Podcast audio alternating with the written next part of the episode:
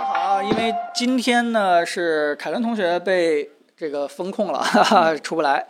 我们这个就不考虑对吧？这个凯伦了，因为我们今天啊这个话题啊足够多，一个足够是多足够啊、多一个是今天这个跟大家聊聊我们这周出的三个片子。那我先去切一下 E PPT。啊、三个片子。第二个是呢，就是哎，也有一些本周发生的科技新闻啊，所以我们今天这个出片的十天，然后小郑还有这个一会儿啊，跟大家去聊新闻的这个森森啊，我们到时候都会跟大家去见面啊哎，森森在屋外头呢啊！啊，别外着边急，哎，别着急，哎，那个，那我们就正式开始吧，好吧，现在就正式开始哎我把嗯这个打开。那我们就提到今天的第一个话题，就是我们出了一个 AirPods AirPods 二，嗯，对吧？AirPods Pro 这个是任务是交给呃十十天了，但是我记着就是说，这个片子其实早就该出。对对对对呃，我们之所以这么晚，对吧？其实是在等一些这个对，测专试数据啊专业对的测试实在是跟大家先说这声这抱块儿歉，能确给实大家出简晚单了。说说对吗？对对对对。你你哪块儿是专业数据出来的，对吧？但是这个东西呢，就是说我们研究过了以后呢，在视频里面我也提到，发现了很多还是有意思的地方，真的是靠一些数据才能发现的事儿。就是普通人或者说没有那些设备，没有那些数据，你能听到它有这种变化，但是哎，很难发现这是怎么回事儿，或者有什么造成的。嗯。然后呢，就是我在视频里面提到了测的三个，测出来它三个东西，第一个是最大的变化就是音质上的变化，呃，就是它有一个一耳朵不一样，对一耳朵不一样的地方，一耳朵不一样的横向补偿音这个质东西。当然，音质呢，我们不能说哪个地方好还是坏。我我我觉得个人觉得我是没有资格去评价什么音质的，但是我发现这种功能啊确实是挺有意思的。呃，它呢就是可以做到在小音量听歌的时候，让你的低频更多一点儿，哦然后用正常这个音量听歌的时候，主要是咱们视频里边说的，对对对咱们其实是可以不用跟对大家说我了，简 单对就吧这么提这么一 句。哎，对对对，但是呢，有没有视频里边没有提到的？比如说嗯咱们对对对私底下经常聊天的这个问题，比较有意思的东西，可以跟大家去沟通一下。对对，其实呢，这个最后结果是一个，我结论落到一个问题：这个东西等响补偿确实是有必要的吗？或者说苹果这个哎，这个东西还真是挺想跟直播间的这个大家去沟通一下的，嗯因为我们做评测啊，有时候遇到一个困境，就是说、有一个东西有一个功能出来了以后，而它且是并苹果出来的，哎，它不一并不一定是绝对的好或者不好，对它对可能是一个，就是说有些人觉得不错，有些人觉得呃不需要这样一个功能。就好比这次的一致一耳都不一样，这个等效补偿，对对对，等效补偿大家以后呃看这个石老师的片子，其实已经跟大家说的比较清楚了，嗯就是在低音量下的时候，把你不敏感的这个低频和高频给你做一补下上去这个对对对对声量的补偿，让你听起来好像这些细节更加的丰富了。但这件事情就是说是一个好事儿还是不好的事儿？这个其实也是有很多种不同的看法的。然后呢，对，我的这这嗯直播间大家觉得好还是不好，好吧？大家觉得这个应该有灯箱补偿的可以打一，觉得就不应该灯箱补偿。我耳朵已经非常的习惯这个没有灯箱补偿的了，你就可以打二。你对吧？十天你到时候看看大家的判断跟那时候我的判断一样不一样，好不好？嗯，哎，所以呢，所以呢，我在视频里给出来结论，这个东西呢，它其实不是一个需要纠正的错误，就是人耳朵听见那个低频的声音。在音量小的情况下，低频会更小一些，这不是一个需要纠正的错误。我给出理由是什么呢？就是人从出生到二十多、二十多岁、三十多岁这二十几年的时间里面，你的耳朵早就适应了这个自然现象了。尤其是如果我们说自然现象的话，大自然里面是没有喇叭、没有耳机的。嗯大自然里面的所有东西都是在按照这个，都是在按照这个定律，在你人听的时候会有这样的感觉。嗯所以说呢，我觉得这是一个没有必要去强制性去给你补偿的一个东西。啊然后呢，但我觉得特别有用。呃， 我并没有否认它很有用。嗯对，因为因为我平时可能听耳机声音的时候对就比较容易开小声。嗯对，这个时候如果说是有德阳补偿的话，能听到更多以前没听到的一些细对节。对对没我错来说，它非常像这个照片里边把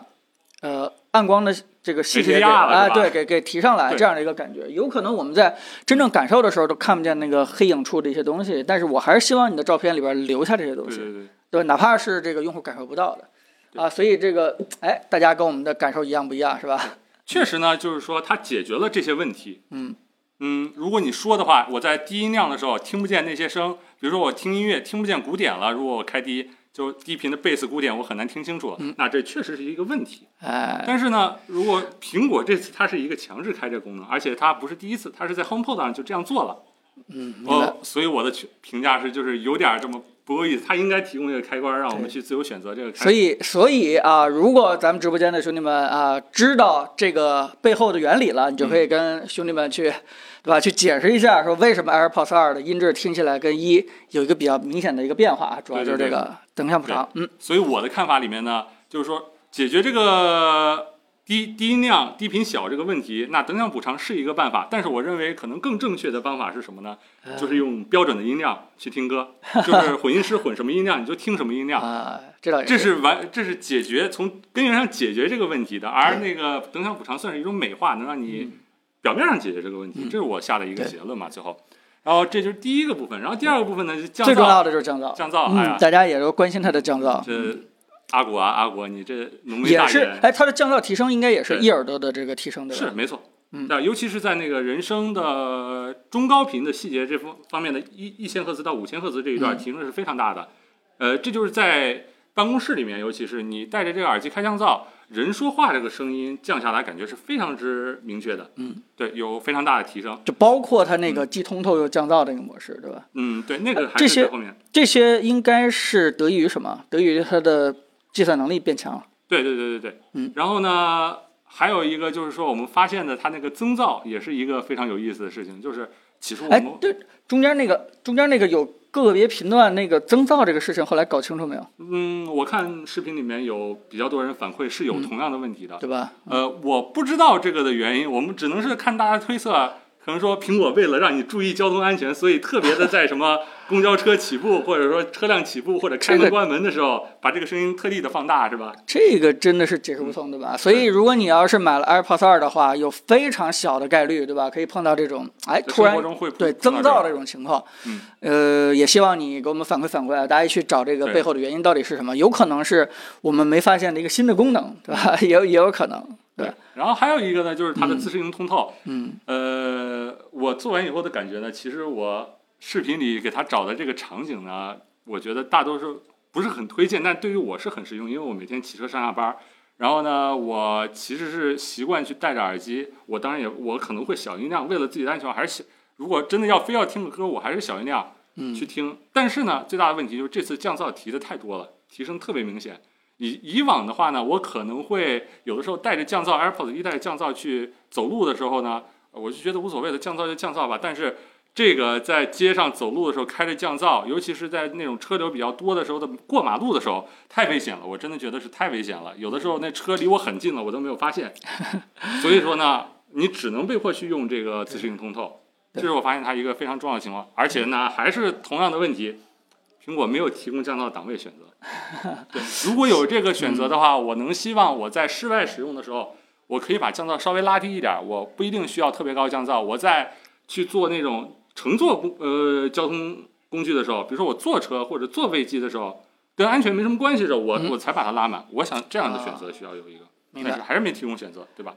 哎，但我觉得还好， 哈哈，看大家了。然后我觉得你你你这个研究 AirPods 二啊，真的很多问题挖的还是起码解答了我心里边的好多疑惑。嗯对。但是好像你不像其他人做这个评测一样，去聊一聊它的这个什么什么蜂鸣器啊，什么这个对吧啊， ？UWB 啊，这些这些东西好像你在片子里边完全没涉及到。这这方面有什么想补充的吗？嗯呃，这个是，尤其是它的这查找功能，也是我当时看见以后啊，我就直接下单了的一个原因。啊呃我也觉得大家也应该都会为这个东西去下单，因为我的一个痛点就是，虽然它之前 AirPods Pro 一通过固件更新实现了查找功能，啊嗯但是那个查找功能是基本残废的。我在出门或者说着急出门的时候忘记戴耳机，那耳机一般是装在盒子里的。而一代的那个查找功能呢，它是通过蓝牙不断的去每分钟发一个心跳包给手机，觉得呃让手机去发现这个耳机是在存在的、存活的。然后每等到那个一分钟的时候，我啊们手机需要查找它才能建立联系。就是说，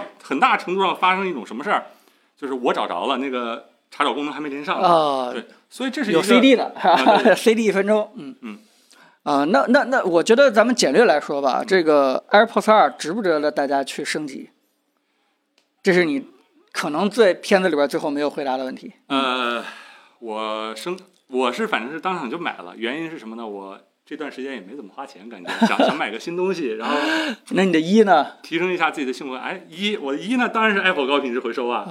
拍啊、完片子那些测试都走完以后就回收掉了已经。嗯对，那直接升二了，对吧？所以你对你觉得这些提升对你来说还很有必要的？呃，尤其是查找这个功能，其实对我来说还是比较有必要的。嗯嗯，而反而音质那个我不是很喜欢嘛，我在视频里也表达我不是很喜欢，嗯但是我在用了这么长时间以后，发现一个什么问题，就是人的听觉是有自适应性的。啊，对你又心理素质适应了这个有等响补偿这样的一个对，音质没错，我适应了这个。这时候你。在发现没有的，反而就变成不好了。呃不，我也没有，啊、我只是适应了，能接受它这个等响补偿，尤其是在一些小音量的时候给我带来提高这个低频，我能适应了，啊这是没什么问题的，这是人的心理声学的一部分嘛，就是明白你会。嗯，适应你长期使用的一个音频设备的声音的取向，你是会适应的。比如说，我在之前正好一个月之前买了一对音箱，那个音箱的话呢，在在那个之前我是用的是公司的 Air- HomePod 的，嗯 HomePod 是有低音炮的嘛，嗯而那个音箱是一个监听音箱，然后是低频不太行的。然后呢，我刚换的一瞬间，我就啊，这这这这音箱真是低频不行，我不该买它。我甚至我都动了一个念头要配个低音炮，但是呢，我就用了这么一个月，发现啊 适应了。对好，对对，适应了。其实这个听觉的自适应性还是很重要的。对对对，哎，呃，有人问我为什么要在开车的时候戴耳机，还要开降噪呢？这啊、个不应是该啊、开车，我说的是在走路或者说有些过马路的时候。对骑车的时候，对吧？对对对这个是你要既戴耳机，对吧？可能嗯要、开降噪，其实还是对于你听音乐还是挺有帮助的，对吧？但是你在外边的时候，对，还是应该开一个。嗯呃，我我觉得，我我觉得这个应该是挖的还是挺清楚的了。嗯，基本上把它对吧这些提升点，可能对于普通用户来说，这些提升点都不是什么显而易见的功能上的更新。嗯，但是呢，只是默默的改变了你的听音乐或者使用降噪的时候的，嗯在部分场景下的一些体验。对于某一部分人来说，哎，很不错的。对，对对对，那个那个交互呢？交互你用的多吗？新的交互你感觉？嗯呃，哎，也还算比较多，因为我有的时候会不想把手机从兜里抽出来，那调个音量还是挺方便的，其实。啊但是还有我发现了一个比较大的问题，就是它的麦克风，呃，尤其是黑 Siri 唤醒的成功率还是没有提高很多。嗯，就是尤其是在风比较大的时候，嗯尤其我走路，哪怕走路走快一点儿，有的时候这黑 Siri 就呼出不成功了。在我用 AirPods Pro 一代的时候，这个嗯 AirPods Pro 二代，我没有明显感觉到这个有多大的提升吧，真的。降风噪呢？降风噪我，呃，其实多次尝试了一下。我最开始的时候，我觉得它的降风噪是好了一点儿的，然后我后来发现有问题，啊？嗯怎我么？ A B 对比，就是骑骑车，然后就有一个特别大的风，然后我 A B 对比没有特别大的变化。啊，刚开差始我，所以我就在怀疑，我刚开始觉得它的降风噪能力好了一点儿，是不是说它的整体降噪能力好了，给我带来了这样一个不多错觉。对，嗯嗯。 OK，好，大家对这个产品还有什么疑问，对吧？到时候也可以刷给我们，我对们可对以去给大家去做一个解答。但我觉得我们应该是把这个产品应该是挖的比较透了啊！大家这个对 AirPods Pro 二还有什么疑问的话，都可以刷啊，对值得买 吗？值真的买买，吗？我这是很难很难就给出一个普适性的意见的。我我买这个它买它的原因是真的觉得最近没有很长一段时间没有买什么电子产品了，我想买一个新的去尝试一下体验一嗯那下。你这个理由实在是站不住，对吧？呃我们不对于能我因来为说，它都是一个可买可不买的一个选项，其实并没有什么特别大纲。哦，又说到刚需，可能我还漏掉刚才漏掉一个话题，嗯就是 LE Audio，、就啊这个新的蓝牙音频标准。我其实期待它很长一段时间的时候，就很长一段时间之内，我都在期待它能更新到这个 LE Audio，但是事实上发布会以后。它整个发布会也没有提到，我还是有点比较失 望。还是在等。对对对，如果是它有 LE Audio 这更新的话，那对于我来说是必买了。但就是这这个事情应该对苹果来说应该比较简单的，它可对能在解一些我们未知的其他的一些什么问题。对，可能是我看那个视频里面弹幕有这么一句话说嗯的是，呃，AirPower 上吃过亏了，这种东西得得调好再发布是吧？嗯还是得不调好不发布。确实，像这个 LE Audio 呢，它是一个最近才完全确定下来的一个标准。嗯就之前小米它的手机和耳机都是出过这个 LE Audio 的支持的，但是呢，那个时候的协议还是一个没有彻底完善的东西。所以对于我来说，如果它要具备了这个 LE Audio 的话，嗯我真的已经想不清楚它在哪块儿还能再提升了，嗯就是已经把我对一个呃 TWS 耳机的所有想象基本已经做到位了。嗯，你要说是 AirPods Pro 三的话，还能怎么提升？就是 L 口变 C 口， 呃，那除我了除了这个，这这好像没有别的什 不么。光是 L 口变 C 口，我觉得呃对甚至有很大概率就是说明年或者后年还没出 AirPods Pro 三的时候，他给你出一个 C 口充电盒，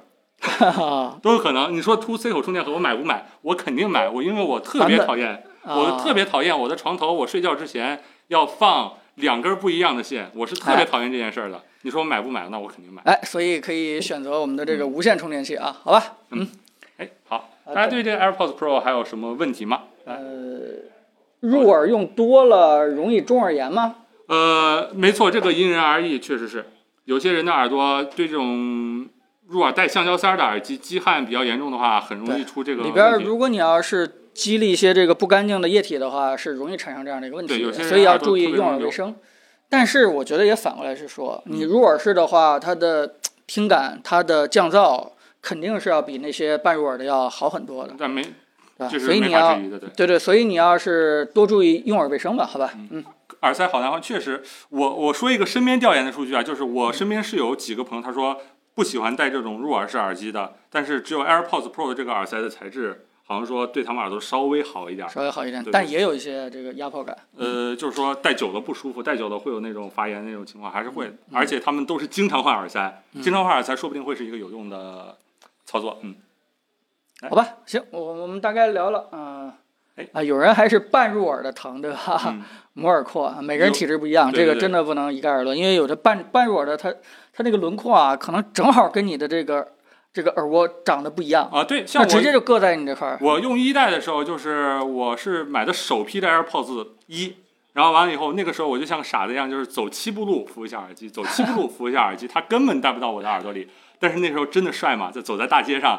这全大整个大街只有我一个人戴俩耳机没有线。对，那个时候，哎呀，太帅了，简直感哎觉。，刚刚有人问，姓风的叫呃降噪还是市面上最强的吗？呃，这个很难说了。正好我们手头上跟那个之前的 BOSS 对吧？对对对，但这是个因是为 BOSS 耳机这最近不在我们这儿，我们还你没有办法测你试。你也别很难说呀，咱们直播你们测了什么结果就跟大家说说只呗。能说是一个主观的一个结果，就是说嗯耳机现在暂时不在我，我只能说一个主观的印象，可能 BOSS 稍微还要比它强一点，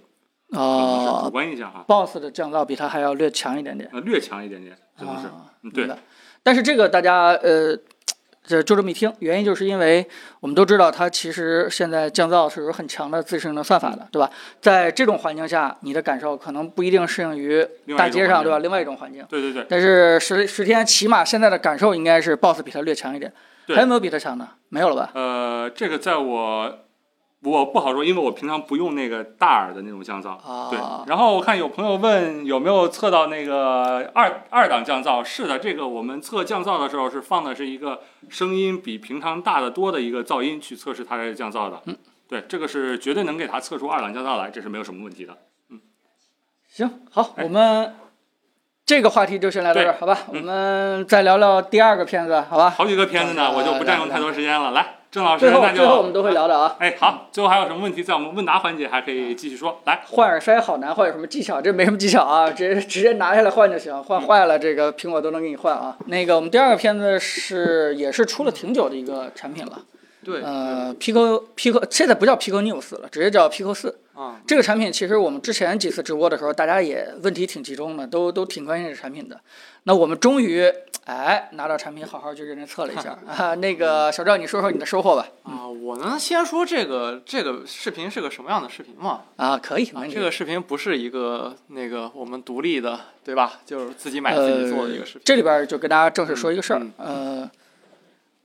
应该是大家也都看出来嗯了，对吧？我们未来有一些这个商业合作的对项对目，对嗯我们会在标题上当中去做一个记号。那这个视频的时候，大家应该以后再遇到这样的一个情况，就应该能明显清看出嗯来，这个是一个跟呃 Pico 的一个商业合作的一个商业项合目。作对。所以这个是明确跟大家去说的，好吧？这但个嗯但但是我觉得这个商业合作挺不错的，因为人家那边主动的要求就是，我们就只只只只讲这个 Pancake 这个技术，哦对，对别的不太聊。对哎，那今天正好有机会对，跟大家聊一嗯聊。正好就是我们那个片子里面主要就是讲了 Pancake 这个技术，嗯，然后呢，这个产品的整个的使用体验呢，嗯，还是有挺多可以说到的啊。那你就先简单带一两句 pancake，然后重点说说体验，好不好？啊，那个 Pancake 的话，它那个原理可能还是有点无聊。然后我这个片子就是我确实写稿也不多，可能给大家留下的观感印象啊也不是特别好。不是，如果你对这个特别感兴趣，你可能觉得这还挺有意思；但是不太感兴趣的话，其实可以。可以稍微往后拉一拉，后面有那个画质对比的那个一部分，那一部分的话，就是我们是那个直接拿相机翻拍的嘛。按理说这种东西你翻拍不应该能体现出那个观感嘛，但实际那个那个翻拍都能体现出非常大区别的那个观感。说明还是就有说有明实挺大的际变化嗯上。它那个进步是非常大的，还是很大的。然后呢，我看很多很多朋友就是说它这个纱嗯窗效应，说比上一代更严重了。这个我其实想稍微说一下，就是它那个上一代不严重，是因为它那个透镜的光学质量太差了，所以你看不清那个纱窗那个一条一条线了。你你你能明白我意思吗？ 明白明白。就是就是它那个它那个像素已经有点糊了，你可能反而感觉观感对还好之前菲涅尔的镜子，对对它那然后个下降是挺快的。对对，然后它自它用了这个 Pancake 之后，就它那个画质还是就从中心啊到边缘都是很清楚的，嗯而且而且它这个大的这个这个 iBox 这个设计也是就是。我的感知挺明显，我以前用那个 Oculus 玩那个半条命的时候，嗯它老是玩着玩着，它就那个它就歪了，它歪了一点，你就一只眼睛清楚，一只眼睛糊，给我玩得特别特别晕那个。嗯，就就因为它那个嗯 AirBox 小嘛，就是你的眼睛必须尽量对准它那个光轴那个位置，你才能看得很清楚。然后这个的话就大一些，就没有这方面的这个啊这个影响。然后再一个的话就是它的舒适度，就是跟那个 Oculus 就完全不 完全不是一个。哎完全不是一个等级，它它它这个这个太舒服了，这个真的能戴很久，这个嗯，这个这个就是实话实说啊，因为它用了一个 Pancake 前端这个缩的很短，对对，并且用了一个这个前前后配重一个比较平衡的配比这样的一嗯个嗯设计，所以它，我我我这两天戴了戴也是，就是对感觉这个然后舒适性一下就嗯就就非常可用了。然后我补充一下，就它这个它这个嗯它这个垫子的这个设计，这个垫子这个设计对亚洲人的脸型就是贴合特别好，它不像那个 Oculus，就是你感觉就是还是在硌着你。这个这个这个，因为你接触面积越大，你越压强越小。嗯 Oculus 那个你知道吗？就是它那鼻子那块漏光很严重，对它是因为欧美人的脸型对鼻子对它对它对对它那块儿对挺大了嗯是吧？嗯，那个那个那个真的那个鼻，那就是它鼻子那儿嗯全是漏的，然后它整个机器就压在你的颧骨上，压在这两个点上，我、这两个脸的这两个地方就完全受不了。行，那那除了这个其他的体验，你可以多说他的说那因为当然说说缺点呗。说缺点，那必须得说缺说点缺。我觉得呃就是缺点就是啊、首先就是它那个彩那个彩色那个 see through 那个，就是那个、那个透传嗯，透视那个啊、那个功能做的，我觉得我很不喜欢，我觉得有点糊弄。哎为什么呢？啊，我当时感觉还不错，因为单幕，因为单幕，啊我我认为我认为立体的跟立体的那个。立体视觉，然后你那个东西的比例大小合适，这是最重要的。嗯，因为你现在我如果带上它去看一个近的东西，比如这个麦克风啊，然后这个、嗯这个耳机啊，看不到远近。嗯，它不光是判断不到远近，它的大小比例也是失调的， 就是哎，我我是它不太绝对明白，他做双目很难吗？我觉得他做 C 四路应该是不难不难，挺不容难易做不双难目不难的，不难。对吧？它当反正他那他那么多摄像头在前面，它为什么没做？你想不明白吗？ 为什么？这多一颗摄像头要啊，就这个，对，行吧，啊、嗯哦，对，正好我再补充一点，就是我最近看了几个那个就是 VR 这方面的那个拆解报告，就是就大家都得出一个稍微就是挺一致的一个结论，就这个东西的成本要比它的售价还要高五百多块钱，嗯啊，就只是 BOM 成本啊，这就研说发那些明我们不算，对，这说明又是这个张一鸣，又是也被这个小扎忽悠瘸了一 个，对吧？直接就赔钱去做一个生态啊。嗯对，这这个这个这个赔钱赔的真挺厉害的，这个嗯。然后就是就是啊，咱继续回到说它那个彩色那个透传那个嗯，那个那个，说实话那个变形儿什么的就太厉害了。然后它远的地方也稍微有点变形儿，然后你也判断不了远近。嗯。呃，我可能觉得你如就让我选的话，我选择那个黑白的那个立体的，我也不选这个彩色的这个独眼龙。嗯啊，吧明白明白啊，嗯，那个 Quest Pro 那个应该是更好那个、啊，但是没拿到，我没有。嗯嗯还有吗？别的还有缺点还有，光说缺点，点串，流串流它那个无线串流呃做的也不好。那个无线串流的话就是。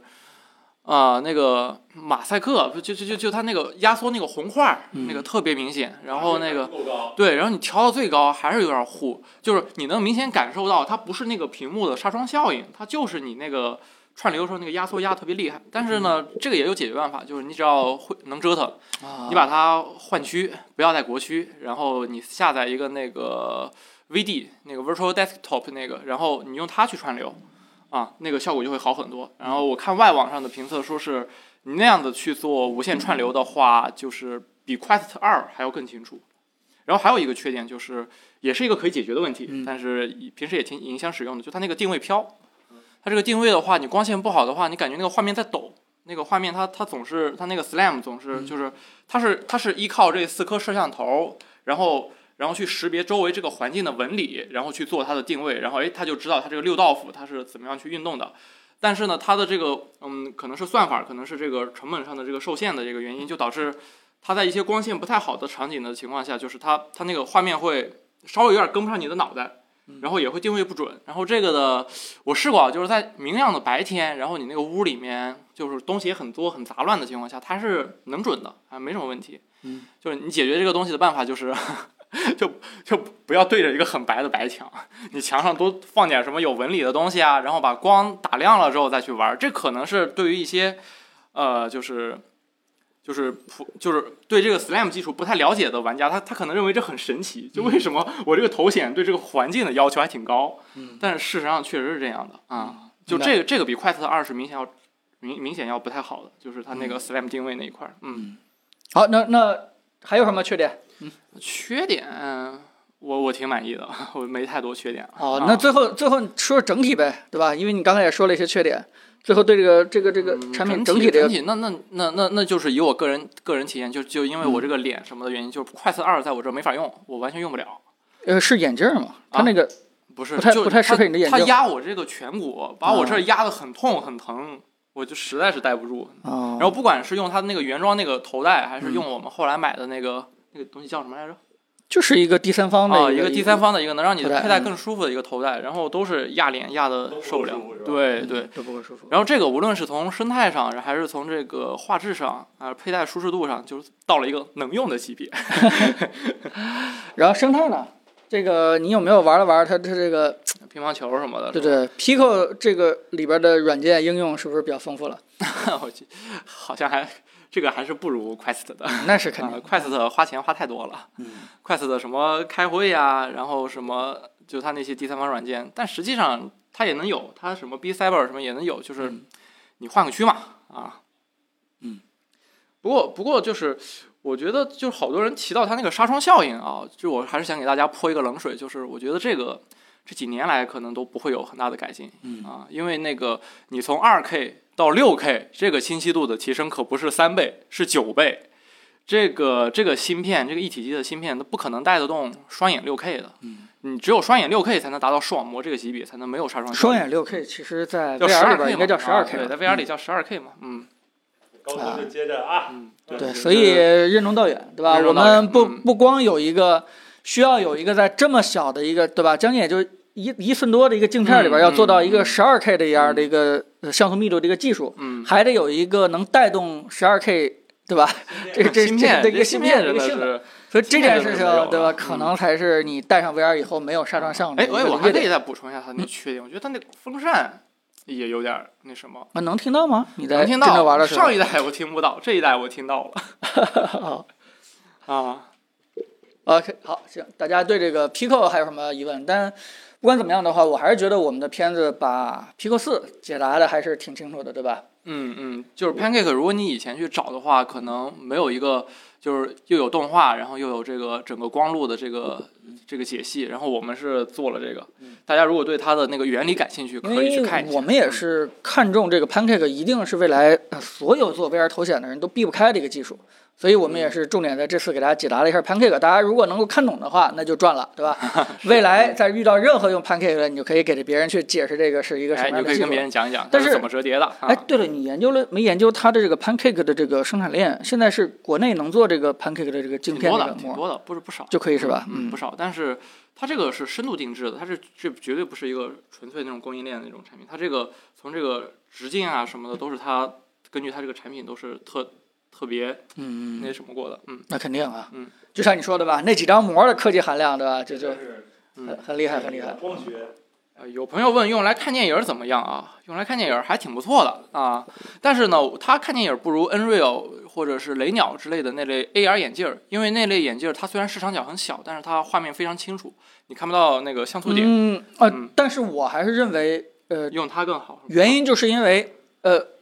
非常基础的科普哈，嗯你用那种这个这个 Nreal 那样的东西，它的屏幕是随着你头动动的，嗯，对吧嗯你的你这个是对纯电影院的观对感啊，。这是真正的 VR，就是你头不管怎么运动的话，前面这个四百寸的大屏幕永远在那个位置啊嗯。，嗯这个可能对我来说比这也个挺清好晰的，度，我也能看进去，我对也啊拿它看过电影儿啊。对啊，嗯。嗯，就是清晰度稍微不太高。嗯呃呃，有人问说我对 Pico 的使用体验如何？我觉得毋庸置疑，它已经是国内做的最好的一个 VR 了。这个我我现在在国内找不到比它更好的。我觉得何止是国内吧，我觉得它跟快速足球也可以掰掰呃手，腕对对对，吧它嗯甚至说是比 Quest 2的这个叫做显示效果要更好，啊然后定位这个要也稍有差一更点儿点儿，但嗯你几乎体会不到它们之间的一个差异。对。呃然后我说那个串流问题也有解嘛，也有解也能比快四更好。嗯对，所以说国内这个厂商，如果是到现在为止能够做出一个直接能够跟 Quest 2比，对吧？嗯还有来有回的，嗯甚至有部分地方还超过 Quest 2的一个产品，我觉得已经是非常厉害了对。，这东西你是真买不了吃亏，买不了 上当，因为你买是了吧亏的是。对，叫亏什的不是么你张一鸣对 吧？你对对对你你亏的每多买一个张一鸣就亏点钱，对对对，是真的是吧？这这这不这是真这的。个没有验证过，这都是大家就是根据里面的每件东西大家自己算的钱。但是我看好几个研报算出来都是比成本更高，嗯 这都个是都是比售价这个是更高大概率的，嗯一个就是说，这个别说张一鸣了，嗯连小扎做这个东西都是啊，他赔了亏很多更多，他那个财报里边很多东西都是在这上亏对的。对， 那张一鸣对吧？做了一个成本对吧？什么还超过快兔的，售价还差不多的，售售价好像现在比快兔还要低了，对吧？快兔涨了一百美金，啊啊！对吧？那那那这个东西要低很多了，所以我相信啊，这个 哎，我还是挺期待那个 Pro 的，彭总能不能让我们有机会见一见我天啊，上次走到付款这块儿给停了，这下我给你去找，好吧？啊？找一个借两天也行吧，是吧？嗯。畅玩版和主机版有什么区别？那个是有一个它的那个会员，好像，嗯，就你可以下载一些游戏啥的。呃，所以所以我觉得，如果说是回答一个问题，就是大家如果真的想去尝试一些 VR 的产品，之前大家可能没有玩过 VR 的话，这个是不是一个比较好的入门的一个推荐的一个东西？是，就是你如如果在那个 Quest 跟这个 Pico 之间纠结的话，就是我这边个人的给出建议就是，你可以直接选 Pico，就是 Pico 绝对不会比 Quest 就是有明显的使用上的差距。呃，对，因为啊你也可以去连电脑玩什么啊啊 Alex 的一对些游戏，而且你不用在路由器上再做一些这个科学的一些东西的手脚嗯。但但但但是你如果选择它，你想串流，就是这这这还是需要你有一定的这个动手 能力。啊、对，这个串流挺麻烦的，说也实也话不是，不说容易。我我试了那个串流，也不是说原装的串流软件是彻底没法用，或者说哎，还是真可以那的那那那个是那个感觉是不太行啊对对但但毕是竟你有更好的可以用嘛，对对对，啊、收费最大的的问题就是 Oculus，呃我用过一段时间，它串流能到两百兆的码率，然后这个 Pico 是限制到八十嗯兆，如果我没记错的话。过了新鲜期之后，什么场景需要我用 VR？那看看那个飞书有没有 VR 版呗。飞书 啊，啊，上班可以用 VR 了。呃，好多人不用飞书对吧？那嗯么这来什么钉钉啊，什么腾讯这个这企业版嗯啊，对吧？都是来 VR 版。嗯，靠内容赚钱，嗯，感觉他靠内容赚钱也不是很容易，因为这东西安卓系嗯统，你这装装那种软件太容易了。有点呃，这就是它的生态跟那个嗯 Quest 比的一个缺点。你 Quest 就像苹果一样，整个的这个市场不都啊不是啊在，Quest 也是安卓呀。啊，Quest 也可以对对吧啊？，Quest 也可以，嗯，除非你像那个 PS 对吧，像 Xbox，你你就无敌，你就那你要这么说的话，就是张一鸣每卖一台亏五百块钱这件事情，烧多少也烧不出来一个生态啊。嗯，烧多少也烧不出来一个。对啊，他用生态去赚钱这件事儿，应该是这遥遥无期啊，不可能解这的好嘛，就跟咱以前 Apple 这商业逻辑一样，是吧？啊。你能不能烧不出来拿是吧小小米举例子啊？ 小米盈利了呀。 哎，对，但是不烧是永远出不来生态，是吧？有办法，有办法的。这里面的广告的种类啊，一定比大家在手机上、哦电视上见多对了。对对，就是三维立体的广告啊，更加新奇指不定在什么地方，对吧？嗯，也对，有办法，有办法，有办法啊。那这就是相当于 VR 时代的小米了。嗯，能有线串流吗？能，能有线串流。嗯嗯，哎， 有线串流现在可能不是特别推荐，就是你得准备那根儿特别长的那根儿那个 USB 那个那个线，然后那个线的那个，哎，怎么说呢？那根线它那个质感也不是特别好，就在你你还得给它挂到那个天花板上。然后它这个它有一个 Neo 三有一个企业版，好像是支持 DP 直接串联的，就这这直接有线串流的。哎，不过 Neo 三哎也不太舒服，也不太推荐了。对这个有线呃实在是难受，因为你嗯给它有线挺从难地下受的嗯过来的话，你只要一转身的话，就会把你给绊倒。呃，我们这个 Pico 最好玩的是运动健身，哎，这个运动健身是不是可以给大家推荐一实下？在不太好意思，我我不太运 动鞋你也没怎么用是 吧？啊，没太用它那个。呃，其实。运动健身最好的就是在里边玩各种游戏，对吧？你用不着去玩它那个专业的健身那个东西，健身肯定是我觉得，很枯燥我觉得买它的人也都是，也可能对这个方面不会有特别那啥的。嗯，嗯，说呃，我我我说说实际的情况吧，就是啊刚开始的时候，我在那个快速兔上开始用了用健身软件，嗯，但用了两三天基本就不用了，因为很枯燥。很枯燥对，但是后来我给自己找的台阶儿呢，就是说我只要玩它各种 VR 游戏，啊，我就已经起到健身的作用了。比如说这个玩 Alex，一下玩两三个小时，你也知道到处转身啊，到处打枪啊啊，我知对道，吧我？知道啊，结果呢，第二天我就找了一个凳子， 找了一个转椅，放在我们家那块儿。我转身都不再不再用，我直接在转椅上开始转了。呃，就是你的这个底线一步一步的退啊，说退明白到我退到健最身后，就几乎就是哎，跟健身这事儿最终还是要靠自己的意嗯志，跟这个设备的关系不是很大啊。对，但是我也想说一下，就是之前我玩其他 VR 的时候，那个像 b c b e r 这样的软件，你别小看它是一个音游或者音乐节奏游戏，嗯还有那个鼓的那个软，它的运动量其实真的是非常大的。挺大的而且我自己本来也经常玩音游，所以我在用 Quest 二的那段时间也很频繁的去玩这个游戏，有一定效果，可以说是。一百二十八 G 够用吗？呃其实我觉得是够用的，它系统会占掉二十多个 G，但是它那个游戏什么的，你给它填满也挺难的。然后呃，你比方说你要看电影什么的，哦，不一定谁家都有 NAS 是吧？ 呃，那如果经常观影的话，可能还是买个大的吧。然后它也可以直接，它它这个上面可以直接插一个移动硬盘，但但但是你带着它，你你那头上又挂一个移动硬盘，你但跟那个但但我觉得不一定你们家有 NAS，啊你们只只要有一个 PC 的话，这是哦，对对对，这你有一很个好解决 PC，你把那个共享过去，然后直接局域网那就可以对你，看你啊直接就是看你们 PC 里边的这个资源都不用对 NAS 对的，对然后这个是非常好的一个解其决实方案。我觉得幺二八是够的，我不知道大家是什么看法啊嗯？就你你就是它是这些电子产品里面很罕见的，你可以买最小的那这个啊就就我看咱们直播间里边很多人问说它观影的那个效果怎么样，我这么跟你说吧，就是我曾经很早以嗯前用那个 Quest 一的时候看了几部电影，然后到我前几天上个月的时候，我突然回忆起那部电影的时候，我居然一瞬间感觉是在电影院看的。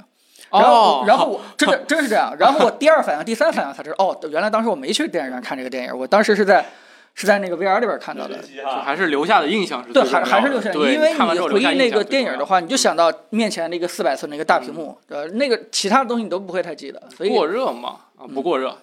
有以这风效扇，果是非常好的，嗯嗯。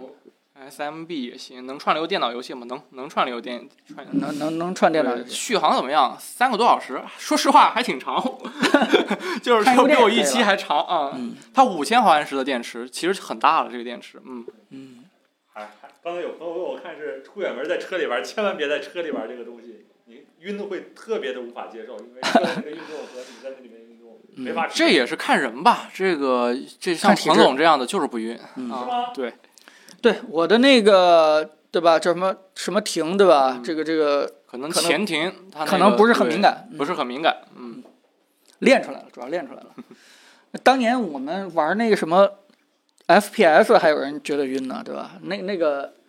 我记忆犹新的就是有一回我在车里边儿那玩那个大疆 FPV 的模拟器，也是戴这样的一眼镜，直接玩的给我停玩车，脱了让他停车，我下去就给啊啊摔了。对，有人问可以接主机玩游戏吗？呃，方案比较记不复杂了，对记你不了你得先把主机接到你的 PC 上做串流，然后再把你这个东西接到你的 PC 上，再去做这个叫什么远程串流控制。是在电影院里面玩主机的感觉 是吧？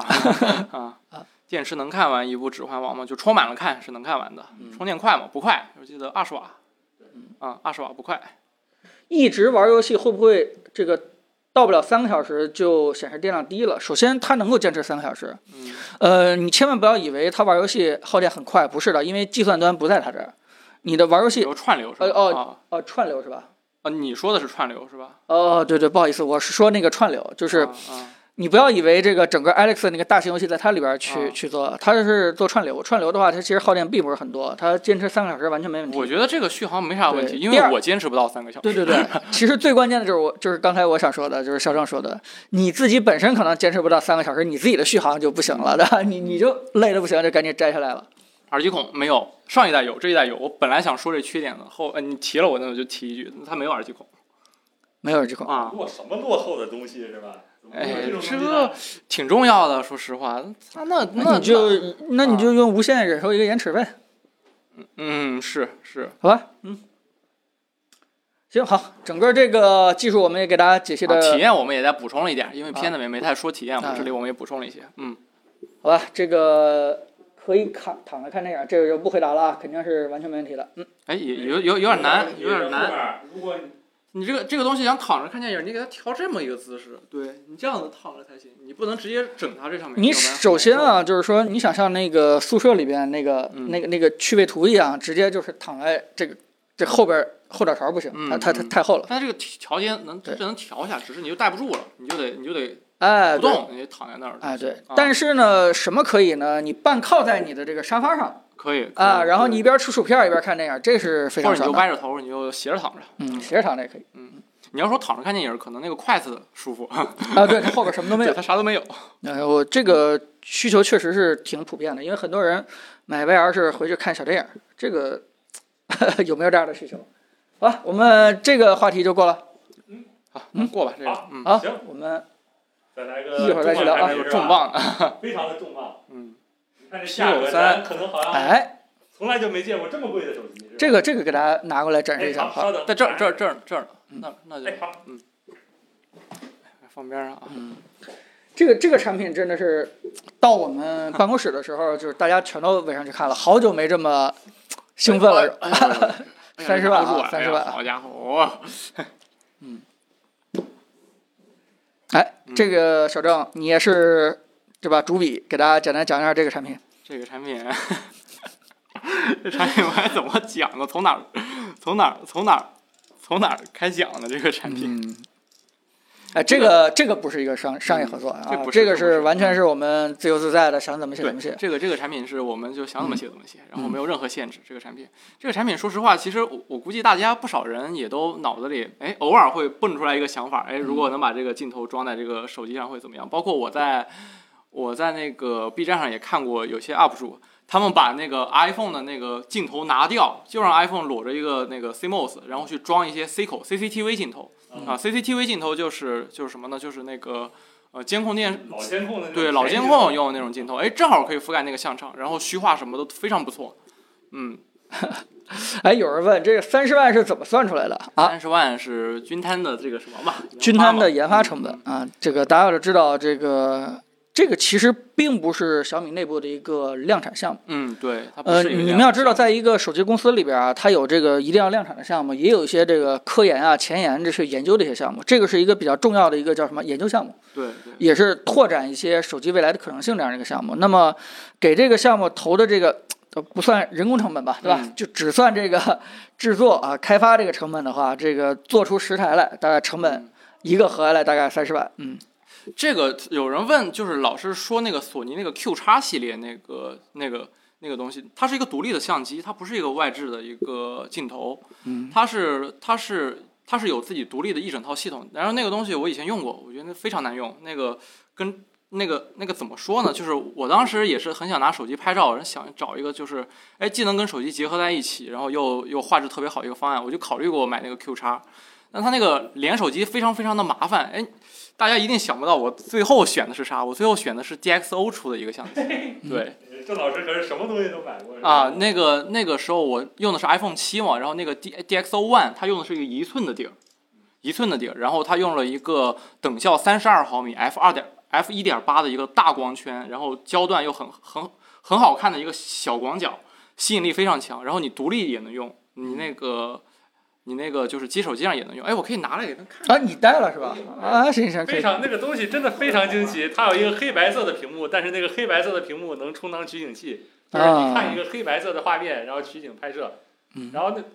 那东西是 D 叉 O 出的，令人难以置 信，是吧底？超厚，哎，行，大家等一下，郑老师马上给你们翻一翻，找一找这个东西啊。对，呃，可能很多人还是呃说觉得这个东西不新鲜，因为就是手机外挂镜头这个概念，确实之前很多人就提过了，但是这个不一样啊，这个是真的挂相机的，对吧？ 相机的这个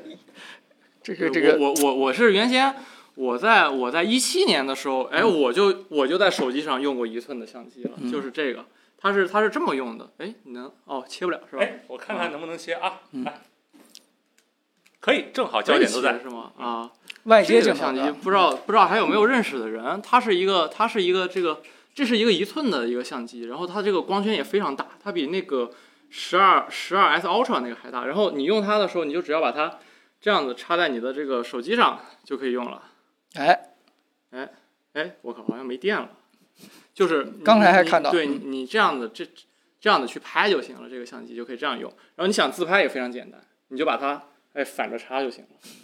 你你就这你就这样这样的就可以，这样就可以自拍。然后你离开手机之后呢，也可以遥控它，嗯。然后你你除了遥控它呢，你还可以，它上面还有上面还有一个屏幕，你还可以用这个来取景，就是这个这个这个我其实到现在为止我都挺喜欢的，但是它的呃缺点是什么呢？就是它对焦特别慢，它用的是那种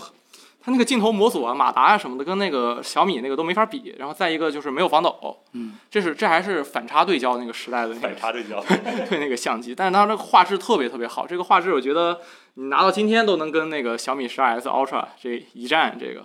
对，其实我很早就就就就很想要要这么一个产品，而且我还付出了行动，好吧，我还花钱买了。啊，所以让你评就是对了啊啊！ 来来，这个产品给大家介绍介绍吧。这个这个产品它就是，嗯，它是把那个什么给，它是它是把它是直接把把潜望给拿掉了，它直接把潜望拿掉了，因为也没必要了。你这个三五直接一等效过来就是九十五毫米嘛，嗯然后它把它把那个超广移到了下面，然后把主摄还是保留了，在这个上面它是它是错层错开的，它是两个错开的，就是。你这个镜头的底儿可能是是在那个哎很给靠大家下的给一大个家看地一下嗯方啊，然后他把这个又做了一个支架，又又来他来这个来又拿做那个了特写给大家看一下，然后他给这个 CMOS 又做了一个支架，把它支在上面立起。来立嗯起，来对，啊，这样这样指一下，对吧？对哪个对和哪个？对其实你如果拆开看的话，它这颗 CMOS 有一部分已经已经到那个呃，就是这个主摄的这个边缘那儿了，就它俩已经在叠放在一起嗯了。哎，但是正巧能叠下， 然后这这就这是个它的堆叠也挺费劲的、对啊。这堆叠，嗯不能说费劲儿吧，很巧妙这个堆叠。呃，行，哎，这样的形态的产品，郑老师，你你说句实话，你嗯觉得看好它的未来吗？这产品我我喜欢，你嗯你看我以前就付出过支付出过多少代价，就为了得到这样的产 品。但我个人还是觉得这类产品更有前途啊！你刚才说的这个呃，没有光学防抖，对吧？这个包括它对焦比较肉，这个问题其实是可以通过一代一代产品改进的呀。嗯，但是它的形态有一个先天优势，就是说，它它随时很方便的就可以加呀，对不对？啊它的画质我觉不，但但怎么说呢？就看见这个这个，突然让我更那什么一点儿，这个这突然让人就是感觉眼前更更亮一亮的啊，那种就是感觉就对就对让对你那些宝啊贝镜头起码都能够利用起来了啊，我的宝贝镜头都可以利用起来。是吧是其实其实我觉得它这个还其实有个缺点没有提到，就它这嗯个、就是这层玻璃，就是你正常的相机你在 CMOS 前面是不能加玻璃的，你加那个玻璃对画质影响是很大，尤其是、尤其是广角。嗯你虽然用这种长焦，这这三五已经成长焦了，嗯你可能感觉不出来，但是我在拍样张的时候，就是我想冲个光嘛，想拿那个逆光拍，我发现它有两两层鬼影，它这个镜头上有一层鬼影，然后这上面这层玻璃上又有一层鬼影，所以那个有些照片就没有选进去，嗯就没选进去。然后这这这一层玻璃肯定是一个得改进的一个地方。这然后咋改？这必须得有啊。这个啊，嗯我觉得可以改薄嘛， 嗯，你不改薄，你你最最不济可以加个盖儿，用的时候把那盖儿打开。呀哎呀 呀呀！这这还好，这还好，这个这个既然都选择这种形态了，也能忍受。然后最主要的是，我觉得呃，这个画幅跟这个镜头它之间不是很匹配。就你全画幅镜头放在一个一寸底上，然后你二点七的裁切就怎么都不合适。我认为就是跟它合适的还是那个 M 四三的镜头，或者是换一个那个 APS-C 的底儿，然后用这个 E 卡口之类的这种，就感感觉更合适一些。然后这个产品的话，就现在这个形态是绝对不会发售的，嗯，完成度实在是太低了，这个这个完成度。然后然后拿它虽然可能拍出来照片特别好，但 是那个拍照的过程 也是挺痛苦的。哎，这是不是小米相机团队内部来证明自己能做出点东西的一个项目啊？ 有没有这种可能？有，我觉得他们就还是还是拿不准主意，你知道吧？嗯就是先放一个这个概念机，看看市场反馈，这样、大家要喜欢了，他们再继续投入，再继续去做。啊哎，好吧赵老师，有朋友问，这个只能外接徕卡的镜头吗？这个这个就是可以可以转接比徕卡法兰距更长的那个镜头，就比如说佳能的佳能的 EF 镜头那个单反镜头，你可以你可以在这个环上再套一个环儿。套娃是吧？对你再套一个环儿就能转那个 EF 镜头，就能就哎能装个能八百定啊什么的都可以。拍嗯摄超级利器是吧？啊，拍摄利器，看看还有什么？行，好。那我们终于把我们这个本周的三个片子跟大家去说完了啊！大家如果对这三个产品还有什么想问的，一会儿我们都可以跟大家去聊啊，好吧？嗯，那我们就正常先过一下本周的新闻，好不好？哎，好，嗯，好啊，我们这本周科技新闻跟大家去聊一聊。森森，来，哎，好，刚才那个外挂相机叫什么？怎么买？ 看还是有人感兴趣，对不对挂相机叫 DXO One，就那个？DXO 就是 One，、啊 DXO 就是那地插个圈儿的那个，对，就是你们熟知的那个榜单的那个那个厂商做的啊。好，多少钱啊？张老师，你当时买的这个，当时五六千，五六千买的，，我的天哪，可以你真下血本儿，郑老师。现在可能几百块钱。好，那咱就进入今天的新闻环节啊。首先第一个就是看着不太那么吉利的一个新闻是吧？苹果或被公开呃什么？苹果或被强制开放侧载，就是侧载是什么意思呢？就是你可以私自装应用，绕过 App Store 这样一个东西。这又是被欧盟逼急了吗？对欧盟的数字市场法生效以后呢，可能会迫使苹果允许用户访问第三方的应用商店，然后允许私私自装应用。就是这这是样一个欧盟之前在 C 口这个仗打打赢了，然后自己尝到甜头啊，了，嗯尝到甜头了，那就继续呗，对吧？对这个只要你涉嫌垄断，对吧？看你不顺眼的地方，基本都得对，反正这垄断的最终解释权归欧盟所解释，是吧？嗯，对。那那谁来告欧盟呢？ 那假如上了第三方这个市场，那个上的应用有点问题，那这谁负责？也没人负责。呃，欧盟可不负责，啊反对正啊欧盟第一个摘出来，我不不负责，我们只是开了这个渠道，是吧？你自己选的，嗯，反正摘是给自己自己摘的特别开清楚。而且现在，呃，我看其实有好多那个 iOS 的 app 有那个免签工具了，就是嗯直接就也能装了。但是说实话，装都是那些，呃不，太好的对对对，，奇奇怪怪的，反正是不太符合咱们国家法律的那些软件儿。然后你要说，呃，App Store 有什么软件儿是不能上的？其实也没有说什么特别离谱，说现在不能用呢。App Store 有什么软件儿是就就就明知道给你说开句着实呢？话，啊，挺多的。比如呢？就是我呃这么说吧，我之前买了一些游戏，后来因为没版号什么之类的全下了，呃，但是你可以在那个历史里边，我还可以下到。嗯，啊，对你下过的就没问题啊，它嗯不会因为你、你你以前没下过，然后现在没了，那肯定是安不了。但你以前下过，它能保证你一直用啊。还有一些特别个别的品嗯类，比如说游戏模拟器，对吧？这个是涉及 版权的问题，对版权的还有问题嗯像那种下载器，比如说大家知道那种迅雷，或者说这些东西就没有一个 iOS 的版本。对这些东西滴滴我现在下不了。呃你以前安装过就可以嘛。啊， 是可对以。对对，那那这个政策，我个人认为对用户来说肯定是一个好事儿，毕竟大家这个。啊，安全性谁来保证？呃，我我觉得这样是，毕竟对于大家来说是一个呃选择性更多了，嗯，我对吧？不觉正好这儿得。吗？你怎么着？你们现在跪久了，爬不起不是来啊了，就是吧？你们现在给你一个自由选择，你为什么不开心呢？人家这就欧盟意在味着以后 iOS 软件的质量会不受监控。就是如果我能选择一个第这个三方 app 的话，那我就我可以放弃苹果 app 这条苹果官方商店这一条路啊。这件事情其实在国内的政策也在及时的跟进，现在很多。呃，大家再等一等啊！国内的安卓厂商，不管是小米、vivo 啊的，包括这个估计什么华为、荣耀也一样，就是它出厂的时候预装那些软件，基本上都是要能够卸载掉的。是，嗯，这个当然了，在安卓这块儿，你可以装其他的一个市场。那么你出厂预装这些软件也是也是一定要支持可卸载的。这些这个我觉得是各个国家的一个政策的大势所趋吧。这件事你你你停止不了啊，避不开啊。如果你安卓都必须要这么做的话，你苹果为什么不能卸载呢？不是我能卸载我官方的啊软件啊，嗯但是没说我开放第三方软件市场啊。但是你利用你的这个所谓的 App 审查权的话，那指不定你做了什么事情呢。你可能会让一些优秀的这个，呃，比如说吧，呃，iPic 它它它可能有一些 有一些应用，你就利用你的垄断优势不让人家上。呃，不会啊，都是 iPic 是 iPic 自己选择不再支持苹果平台的，滴滴也是啊，滴滴之所以现在上，是因为它自身的原因啊，苹果又没在中间做什么奇奇怪怪的事儿，它呃只是是吧，符合当地法律法规而已。嗯，难道遵守当地法律法规也有错吗？是吧？什么？大家大家希望还不希望这个事情放开？好对，吧希，望的打个一，不希望打个个一，这个不希望的打个二啊。对看看大家的想法。我看看大我家的我想法我我是站在希望的，好吧，我我是站在希望这个层的。我我个人认为，就是说，如果你对这个市场里边的应用没有信心的话，你连这个市场都不要下。如果你对这个市场有信心的话，你就都用一用。我认为选择权在我手里边还是会更好一点的，不一定就是说造成了整个这个应用质量的下降。嗯啊，安卓之所以应用质量这么差，就是因为国内现在没有那。你可以不装啊，你可以只下载那 App Store 里的东西啊，对你没什么影响。不是我说安卓呀，安卓用户之所以到现在这样，就是因为它没有一个官方的渠道嘛。那小米的市场算官方渠道吗？当然不华为市场算官方渠道吗？当然不算了。对于真正的安卓，符合安卓官方定义的软件来说，嗯当然不算了。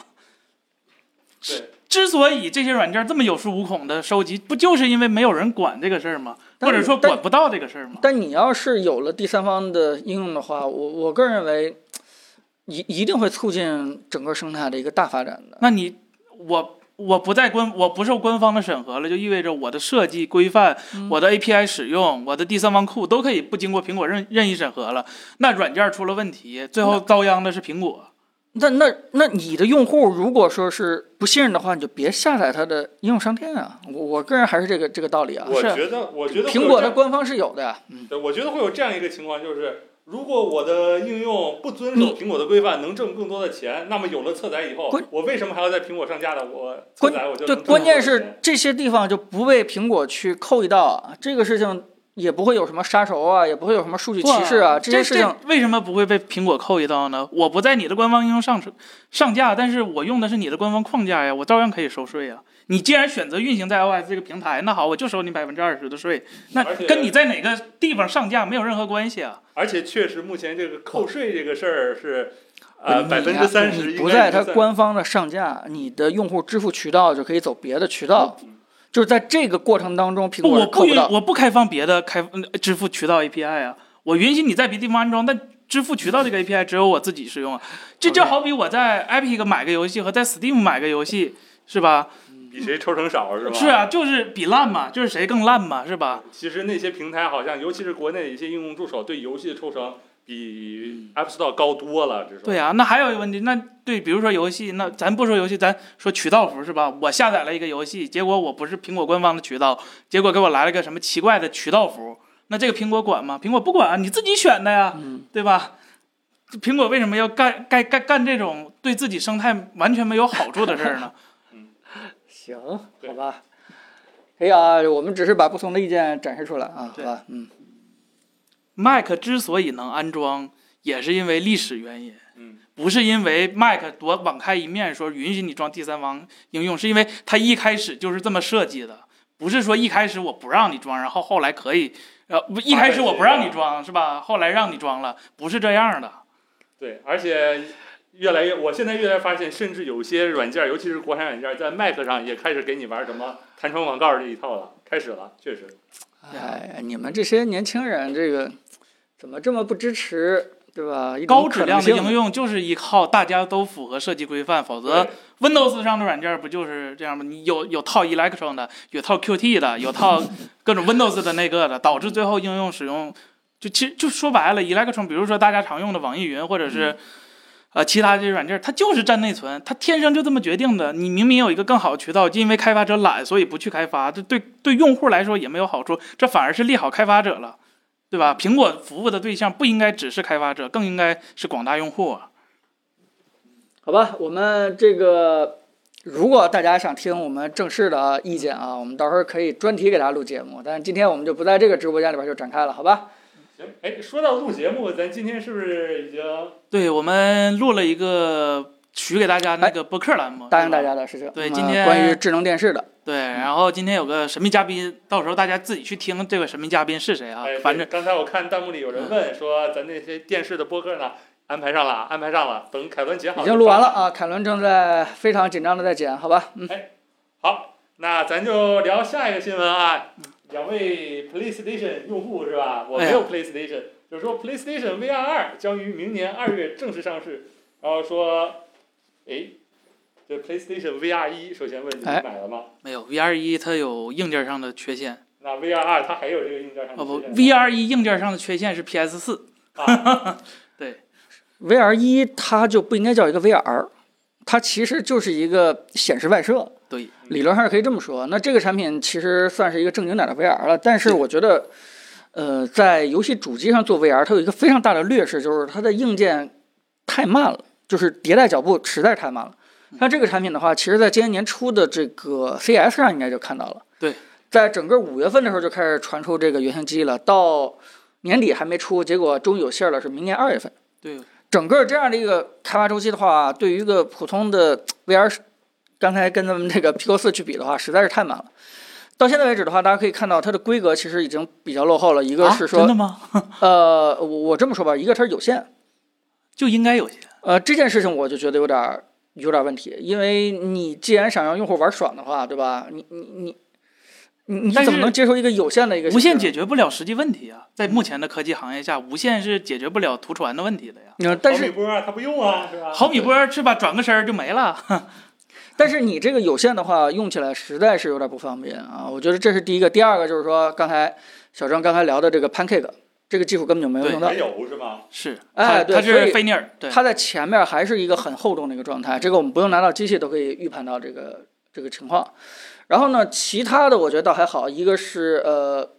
嗯，分辨率啊、一个是双两 K，呃就加起来四 K，另外一个是九十到一百二的一个刷新率，这些都完全没问题。另外，呃，非常开心的是它支持这个眼动追踪，嗯也就相当于它可以识别你的眼球去做这个局部渲染。呃，但是我觉得，呃呃，包括声音它也有，它这个耳机啊就挂在那个上面，嗯你可以直接摘下来就可以戴上。另外，它还专门配了一个特别大的一个什么三 D 立体的一个耳机对啊，我估计是用到了这个索尼自己的 HRTF 这样的技术，可以把你整个这个空间音频啊定位的会非常的清晰。终于有地儿用了是吧？啊，终于有这用了。但是说句实话，这个产品卖的比 PS 主机还贵啊！现在预计应该是多少美金？五百美金，对对五，百五四九五四九，五四九美金，那折合成人民币的话，那应该是是呃四千块钱。这真的是敢要价啊！我天，因为这它毕竟是硬件做的最，基本上是最好的，拉满，除了菲涅尔透镜，嗯，呃，它用的是呃索尼自家的 micro LED，呃 micro OLED 嗯是 OLED，就是光 OLED 这一点就可以把市面上所有的呃 VR 锤爆了，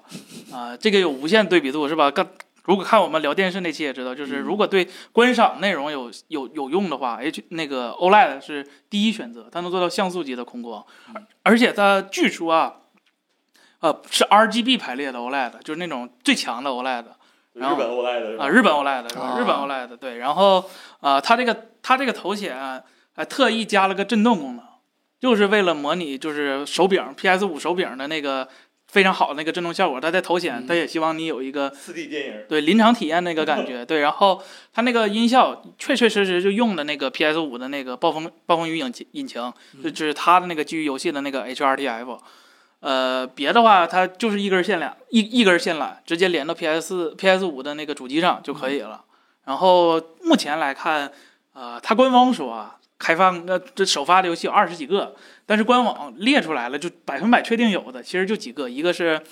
呃那最重个磅的应该就是地平《线。山之呼唤》呃，对对对对呃啊，是一个新的版本，对吧？对对对呃，主主角应该不是艾洛伊了，对然后是是另外一个主角。对，然后《生化危机八》啊，确就定这有两个 VR 已版经很很算是什么 Alex 级别的保驾护航的这个这个这个游戏了、啊。对对对，还有那个《星球大战》，还有一个，然后啊，别的还有一些小游戏，这些是确确定有的。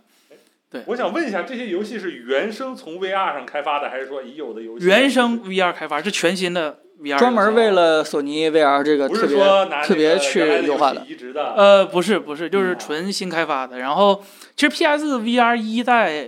失败的原因，我我个人觉得也不能说失败吧，没有好吧，原因是因为 PS 四底子太弱了，PS 四的那个 CPU 就阿童木级别，呃，跟现在的就就真的就 PS 四的 CPU 没比 Switch 强，就是这个级别的 CPU，但它 GPU 比较强，所以它运行 4K 三十或者 1080P 三十的时候还吃得来。但是 VR 这个东西它天生就需要高刷，它 CPU 已经是瓶颈了，已经不允许它运行那么高的帧率了，所以它呃死的比较惨，没有什么良好的运行体验。但是今年的这个叫什么 PS 五 VR 可能是 PS 五这一代吧，有可能是 CPU 和台式机差的最小的一代，嗯啊、硬件差距，所以啊、相信它靠这套硬件跑九十到一百二，应该是不是什么太大的问题了。真的不是什么太大的问题吗？呃这，个硬件儿它分辨率说实话不太高哦啊、而且就两个眼睛加起来就四 K 嘛。先哎现它，而且你看它跑的那些游戏呃啊啊、就是说实话，除了它那个第一方的那个那个地平线，是因为它是优化比较好，没什么问题。你看别的游戏其实都不是吃配置的游戏，《上回 G 八 M 一都能玩儿，哎呀，就让我想起一个事儿，就是我拿我那个二十四个框框的三九零零加上一个三零六零玩那个微软模拟飞行，然后开 VR，六 K 分辨率，五帧。哎这种事儿应该不太会发生在这个 PSVR 二上吧？嗯呃，但你这个跟 Pico 四一比的话，对吧？人家是在赔钱卖，你这个直接就是干到一啊索台尼 PS 五的主机的一个价格。索尼当年赔钱卖，差点把公司赔没了，不敢了。PS 三的时候赔太多了，是吧？卖一台赔一百刀，卖一台赔一百刀。你这个东西应该还是考虑一下生态啊，毕竟买这个 VR 的人一定会配套买一些这个游戏的。你一游戏的话，四五百块钱，这不就全都回来了吗？我觉得它确实卖的有点太贵了，因为嗯五百多，说实话，五百多刀能买能买一个挺好的电视了，对吧？都都都行。哎，但是啊，有一点就是说，你买完它以后，真的就可以把它当成一个可以躺着玩儿这个 PS 五的一个很好很好的一个显示屏了。这估计是这样。嗯，是是是，可以想象一下啊，你这个用电影院四百平的这个大屏幕去玩 PS 五这个感觉，哎，它就有了，好吧？所以这个产品明年这个二月份大家攒好钱吧，持币待购，嗯。但是我估计那个时候啊，苹果 VR 也都有差信不儿了多了。啊，也都差不多了。着急了是吧？所以这大大家也别问我买不买，这个这个持币对吧？观望，等到那时我觉候得还是生看态吧，就是嗯索尼就可能仗着它的生态，它敢卖这么贵。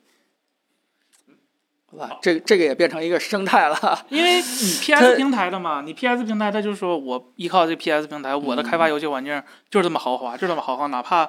现在就是我硬件可能不如别人，但是我这个游戏阵容就是这样摆着，我第一方的开发实力也够，是吧？光第一方的那些 IP，我做一个 VR 就足够优秀了。嗯，可能我也看了看它这个游戏啊，一个是那个《生化危机八》，我觉得还好，因为本来那个嗯、平面版的《生化危机八》我也没玩过，但如果是这个这个直接玩 VR 版的，对吧？里边这个恐怖的氛围，对吧？包包括那个巴尺夫人，可能都可以有一个更震撼的一个感觉。但是它那个是地平线山之互换，我觉得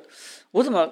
看有消息才六到八个小时的一个进程，是不是有点太水了？这个看它卖多少钱吧，这看卖多少 钱是吧？看游戏卖多少钱。因为 VR 游戏这个价格定价也一直是一个问题。首先，VR 嗯的开发成本应该要比传统的那种就是平面游戏，就是平面显示器的游戏要要大很多，因为它涉及更多的维度的开发，加上 LOD 的适配，加上各种材质，还有不同平台，你不可能光为一个平台开发。它除了第一方这种游戏就很少见，所以它游戏一般来说卖的都是比较贵的。你可以看那个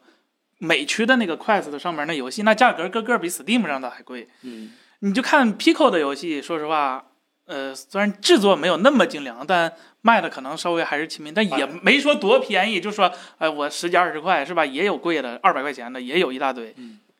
就把人家的 dollar 改成人民币是吧？对对对，啊，这个有人说了，哎，老罗的 VR 呢？哎，也许老罗没准真的就这个产品开发一个 PS 五上的一个 VR 游戏啊， 那也不是没有可能。对索尼也开放侧载是吧？啊，对，可以可以，嗯，好，那咱就聊一聊下一个新闻。这这玩意儿和 Pico 比谁好？这个应用场景都不一样啊，它对只是在 PS 五上可以它用，啊不是一体机，它没有计算能力。啊，它完全没有计算能力，它就是一个显示的一个东西。那 Pico 它本身可以内在一些，哪怕是一些小游戏，对吧？车厢球都可以，啊，不一样的东西，嗯。好嘞，还有什么问题吗？大家弹幕里面这个关于这个东西，呃，这个恋爱科技问 Switch 什么处理器？这个这个公大版家的 Tiger 叉一是吧？一模一样是吧？它老黄当年发的时候啥样，给英给给任天堂的就啥样。PSVR 一是能连 PC 的，那 PSVR 二呃应该也可以，因为索尼对 Windows 这边说实话支持意外的好，最近是吧？游戏手柄的固件可以跟 Windows 上更新，嗯，然后第一方游戏也来全都在 Windows 上了了，，对对对，，估计应该是八成靠谱。嗯，对它，我觉得它支持 Windows 对它也没有什么害处吧。它不会因为少卖一台 PS 五什么的，它硬件儿，它它它眼镜已经卖这么贵了，它少卖个 PS 五也无所谓嘛。对不起，他卖手柄亏了是吧？我就是那个买了手柄没买 PS 五的人，是啊吧因为他手柄确实好使。 OK，好，行，那大家没有什么问题的话，那咱就进入下一个新闻，好吧？下一个新闻是什么？AMD 发布了 RDNA 三系列显卡，就是说 R RX 七九零零 XT 显卡是吧？这个东西森森应该会比较熟，跟大家聊一下这个显卡是怎么回事儿。本来还想指望苏妈救我们一命是吧？能买到更好的、便宜的显卡，但是这显卡也是八九九刀起步，九九九到上限是吧？就也不便宜，但是比老黄那边儿要便宜多了。但是呢，不得不佩服这老黄是吧？还是硬气，东西是是性能好。啊，这回发布会你看就明显没有上次提劲儿，嗯这回就不跟竞品比了，就我只跟自己的上一代比了，就说明啥？心虚心虚了，这打么不大过的。数字儿怎么显得这么单薄呢？是吧？啊对，就是他说了百分之五十四的呃叫能效比提升，嗯但是呢，它这个能效比跟上代比的不是六九零零 x T，是六九五零 x T。六九五零 x T 和六九零零 x T 可以理解为就官超的版本。那大家知道，这半导体这个东西它，它它越超频越拉极限，它那个曲线呢是指数级上升的，所以说它比一个已经功耗比较过分的一个机器说能效比提升了，也不是什么太大的优势。嗯，然后再加上啊、他这回制程反而还不如老黄了。上回你可以说是吧，他用的是七纳米，老黄用的三星八纳米，制程还有是有优势。这回，呃，苏妈的这个 RDNA 三用的是五纳米的计算核心加六纳米的记忆核心。这还能混搭呢？啊、混搭它那个它的那个就是计算 GPU 的部分，就负责计算的部分是五纳米的，然后它放了几个无线缓存，为了增大吞吐量，那个是六纳米的，然后最后导致呢，它这个整个的核心面积反而比老黄还要大一点儿。对，因为它制程没有老黄，老黄是四纳米嘛，四 N 嘛，所以然后再加上性能，说实话，极限性能它跟四零九零就没得掰手腕的机会，就跟四零八零比吧，四零八零比它可能还就纯光栅性能啊，还是有略有胜负的。对，但是很遗憾是吧？就 AMD 的诟病的老东西还是没有改善，比如说 AI，它虽然说加了 AI 的子模块，但是完全没有 DLSS 这种类似的产品。嗯没有应用是吧？对，就他发布会上提了自己 FSR 一点零，然后提了二点零，结果二点零只有几款游戏做适配了，然后他又说了明年来个 FSR 三点零，但是呢，这三点零到底是怎么实现的也没说，他只是暗暗的暗示，就默默的暗示了一下，我们可能也是插针哦，啊，对，然后就不太自信。然后像别的提升，我想想啊，嗯嗯嗯，都让森森想成这个样了，你说这提升是不是有点费劲？呃，支持 AV 编码了。啊，哦可以编解码，以上代是只能解码，这回是编解码都可以了。嗯呃，然后支持啊、新的光追单元，据说光追性能提升了百分之五十，但是还得实测，而且没有 DLSS 的话，说实话，你这光追性能再强，可能 4K 下也挺吃劲儿了。然后就是还有什么功能？我想想啊，它呢用了首发的那个 DP 二点一哦啊十三点五，五 G 的版本，嗯也就是说它单个 DP 接口就可以支持八 K 一百二十帧，还是二哦不百用压缩是吗？呃不对，就不经压缩的。然后也顺便就是做了个预告，说明年各种显示器厂商就开始推 DP 二点一的显示器了。嗯，然后哦，它还有一个优点，它它有个 C 口啊，哦，它这个没取消，不像老黄给取消了。呃，多少瓦？哦，这个瓦数比老黄省电，嗯，它三百三十五瓦。哑巴病是吧？对是不是就特意还嘲讽了一下老黄是吧？我只用两个八拼，我不用那个烧坏的十六拼是吧？我我就用老接口，不用新接口，不用担心烧坏的风险，没事儿。就就就就可能就这一点赢了老黄，别的说实话，老黄现在有点太厉害了。嗯，那没办法，还是无论是游戏所还以是非游戏，好对多场景那个都是照所着以所以老王来指望他把这个四四零系的显卡拉下来，可可能吗？不太可能。说实话，四零九零反而， 哎，没想到自己做强的有点过了，是吧？他他都完全没办法跟四零九零那个级别比，他只能跟四零八零级别比。那跟四零八零比呢，那就是他比四零，他还是做老套路，跟跟发哥做类似，就是我跟你定位同规格的东西，我比你卖的便宜点儿，但是我东西可能确实不如你一点儿，嗯他就做一个这种。但是说实话，能花九百九十刀，我能花一千刀或者九百刀买显卡，估计也不差那几百块钱买个老黄的显卡了，所以我对这一代还是挺悲观的。而且从这代显卡，你也能预测到，就是哪怕就是未来 PS 五或者是 Xbox 出半代升级，很可能也是依赖这个架构。那啊， AI 性能是没有任何提升的，也不能指望下一代或者半代主机有。我我对不啊明白这个主机为什么一定要绑这个苏妈身上呢？为什么呃不是跟老黄这块儿做因合作？为跟老黄合作过的都被坑了，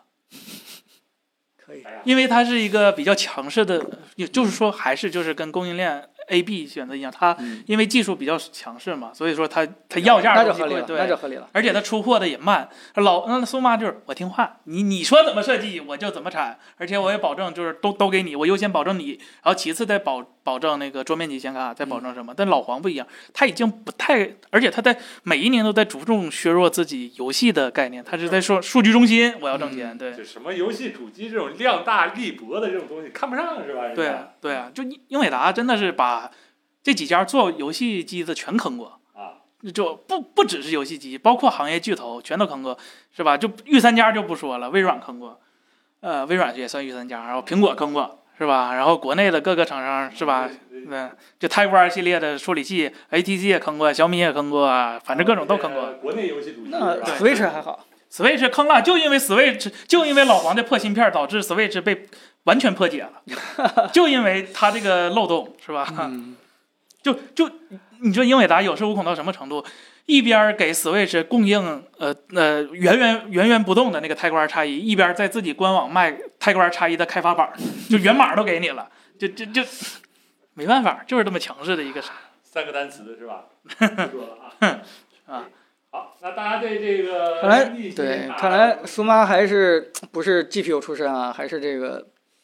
对吧？还是 CPU C 是 CPU 架构出身啊，这个。这重视 GPU 说重视实话 GPU 挺难的，真挺难的。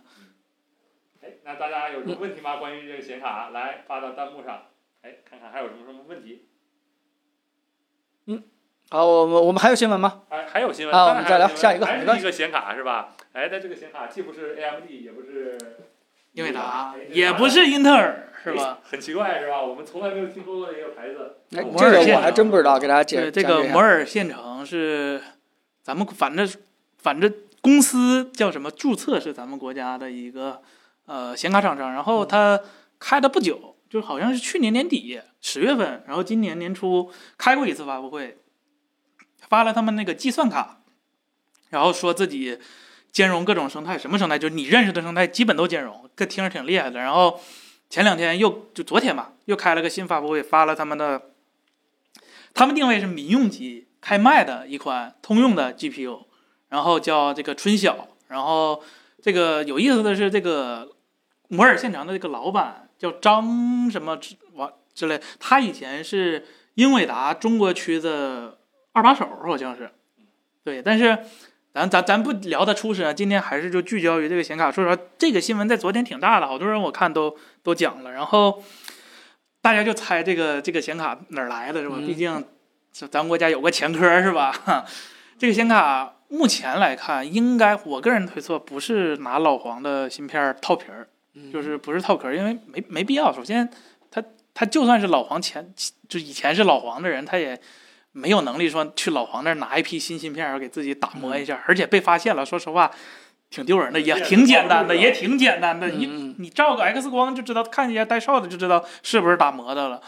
呃，很可能啊，他说的这个自，他官方自己老给自己打基调，说是纯国产、纯自研，纯但但我估摸着可能还是买的那个 Imagination 的那个 IP，嗯啊，就是苹果的那个老伙伴是吧？啊给给 Imagination 挖空了，苹果就不用它了。然后 Imagination 现在就半半言残半苟延残喘，只能卖 IP。然后这款显卡说它的，据说是啊，我看它介绍应该是买了两个 IP 模块，一个是 GPU 的那个计算模块，嗯那个应该是买的。然后啊、它的那个 AI 计算单元也是模块，这个都是 Imagination 官网写，明明白白就写着的，我就就卖这个 IP。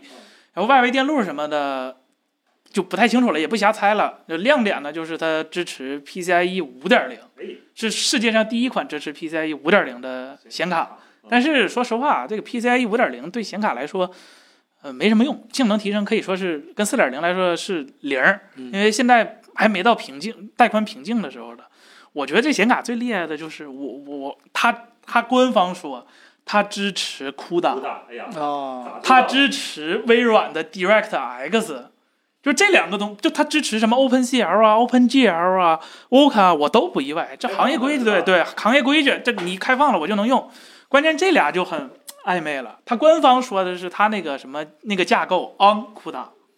就其实这个东西苏妈那边也有，就是拿自己 AMD 的显卡来模拟成 CUDA 的那个运行时来进行模拟运算。嗯，但是那那它会不会也一样呢？对，很可能是一样，但是嗯他有意思说的是，他没说转换效率，他只说我能运行，那哦就很有意思了。嗯那我觉得就就有点不地道。你说我能运行，但是你反手不说我运行效率，那我能我百分之百性能模拟出百分之一也叫模拟，那那英特尔也也能跑叫是吧也能支持过，我拿 CPU 也能跑是吧？就慢点嘛是吧？无非一个一天一个十年是 吧？所以就就很安全。然后他又说了，他支持在 Windows 平台下可以玩游戏，支持了个别的游戏。呃，他举例了是举了一个撸啊撸，举了个《暗黑破坏神三》，然后瞅的那个性能，目前看像是一零五零钛级别的那个算力，但是按照它官方的这这个定义的话，就是它理论上性能算力，它应该是呃比这个幺零五零钛强好几倍的一个性能，所以说它可能真的就是在时时刻刻的 Rosetta 是吧？ 时时刻刻的转移，就是驱动性能会非常的糟糕的。哎据说它还支持那个八 K 的 AV 一的边界界码码是吧？对，这个都其实就就 IP 嘛，是吧？这呃，这这这东西就是个 ASIC 嘛，就是 GPU 上的编解码器就是个 ASIC，它固定了就固定有就有是了，吧对对，有就有了。这个对这个什么时候上啊？这个嗯他说，哎，他还真说开卖，嗯，呃，他说双十一开卖，但是没说价钱。我就觉得，你既然就离双十一，说实话，咱也就一个星期了，但是他又嗯不说价钱，我就我就觉得这东西挺挺那啥的， 挺暧昧，是吧？那我们一起来看看吧，好吧？毕竟也是一个纯国产的一个东西啊。任何一个呃新产品起步其实都挺难的，也不能根据它现在这个好多事情没说清楚就预判它，对吧？会有什么问题？对，这个现在国内大概有二十多家搞这种显卡对做做做这种显卡的厂商，然后呃，基本这种我基本上啊，咱咱咱我心脏啊，就说一下，就是咱们国产现在做显卡是一个呃什么样的就是流程，就是它跟。马里亚纳还真不是特别，因为马里亚纳我们亲自去采访过那工程师，他们一开始也想买，但是后来不是自己做的 IP 嘛，就发现买 IP 更贵， 还不如自己做。但是国 GPU 这个东西它更通用，它更高效，所以它它自己做的话，说实话不一定做不出来，不是说我花不花钱的事儿，可能真做不出来。而且你要想这些国内这些做 GPU 的厂商，尤其是最近声音比较大，都是近一两年出来的厂商，就是做一款芯片一两年之内，从定型到最后生产到流片，什么，说实话一两年不太可能。这个这个就周期，很难说。对对，你想想高通做一款 CPU 大概需要三年，三年之前就能定型了对。这个这个大部分 IP 买，然后一两个不重要的自己设计，这个是很合理的一种。呃，起是步的模对式和架构现在呢，买的话其实有两个途径，一个就是一般也只有这两库，世界上能做 GPU 的话，呃，能让你买的比较舒服的就两个，一个是我们刚才说那个 Imagination，它是就专业做外包的，就是你给钱我就给你搞，包括软件儿我都给你搞，只要有钱就行。然后第二个是老黄的那个开放平台，嗯，老黄那个呢是。他为了扩当初做自己那个酷大那个生态嘛，他做了一部分的开放，只不过他的支持比较差，就是你给钱我也不管你，我就给你套 SDK，你自己去开发，你自己想办法了。但这个说是跟老黄关系比较近，可能也用了第二种吧。但是我觉得，如果说能做出来一台就是立马就能用的显卡，可能第一个还是比较靠谱的。哎我还想有一个问题，就是像那个这是 D 叉和 CUDA 这两个问题，它法律上或者那些过得去吗？他这么说，呃，他自己说的是他那个架构 M 什么玩意儿 on CUDA，他不是说我直接支持可以用 CUDA。啊，那老黄他们不会告他吗？微软老黄？呃，我哦这样说应该没有问题应该不大，我转译。译做的应该问题不大，因为我毕竟运行的不是你的那套原生代码嘛，我还做了一层转译。呃，就好比 Windows 运行安卓也没啥问题是吧？是吧？就别说 Windows 运行安卓了是吧？ 确实是，哎，很多弹幕上的朋友也都在说，这些大厂好几年都搞不定的事儿，让他们一两年搞定了，是吧？哎呀，我觉得你们这些人啊，心脏了是吧？对知道了对知道真的了别看不起这样的东西。就如果未来这个这个这个国际形势再严峻的话，但是朋友你们你们就用这些东西，不是，而国际且性，我我是觉得国际形势真严峻的话，就用不了这些东西了，因为这个 IP 也是包括在被禁售名单内的，而且代工嗯厂，说实话，咱们国家纯靠自己是做不了这个显卡，这个显卡做一定不是用的国产代工厂，嗯，所以如果真的要真为了国产着想，我觉得国内不是有几家当年买了那个、那叫我还真没太记住，但是是有一个当时收了 ATI 部分专利，自己在做显卡，现在能做到一个大概 GT 幺零三零水平的那个公司微胜是吧？啊，对对对对微胜 VIA 对，那是个吧对那个是当时他是那个是真自研，是真当时买了一些呃专利，然后自己去做了。虽然性能，说实话没有现在的手机强，但是它起码被卡脖子之后，它它可能还是能造出来的。 OK，好，嗯，好，大家还有什么问题吗？行，我们跟大家就聊会儿天吧，好吧？行，那我们就进入咱的聊天这个本周科技新闻基本上聊差不多了啊，大家这个聊聊天儿啊，有什么想问的，我们都可以跟大家去聊一聊。行，大家就在把自己有什么问题，包括刚才几期视频，还有没问到、没说到的地方，大家可以直接在弹幕上刷起来。还有刚刚的新闻有没问到的问题，刷起来我们都可以看到啊。嗯，哎，好嘞，未来手机会不会不带相机，变成了一个配件儿式设计，相当于相机外挂，对吧？这个我们这个桌子这放着这个郑老师的对吧？一个一个外挂镜头，直接这个用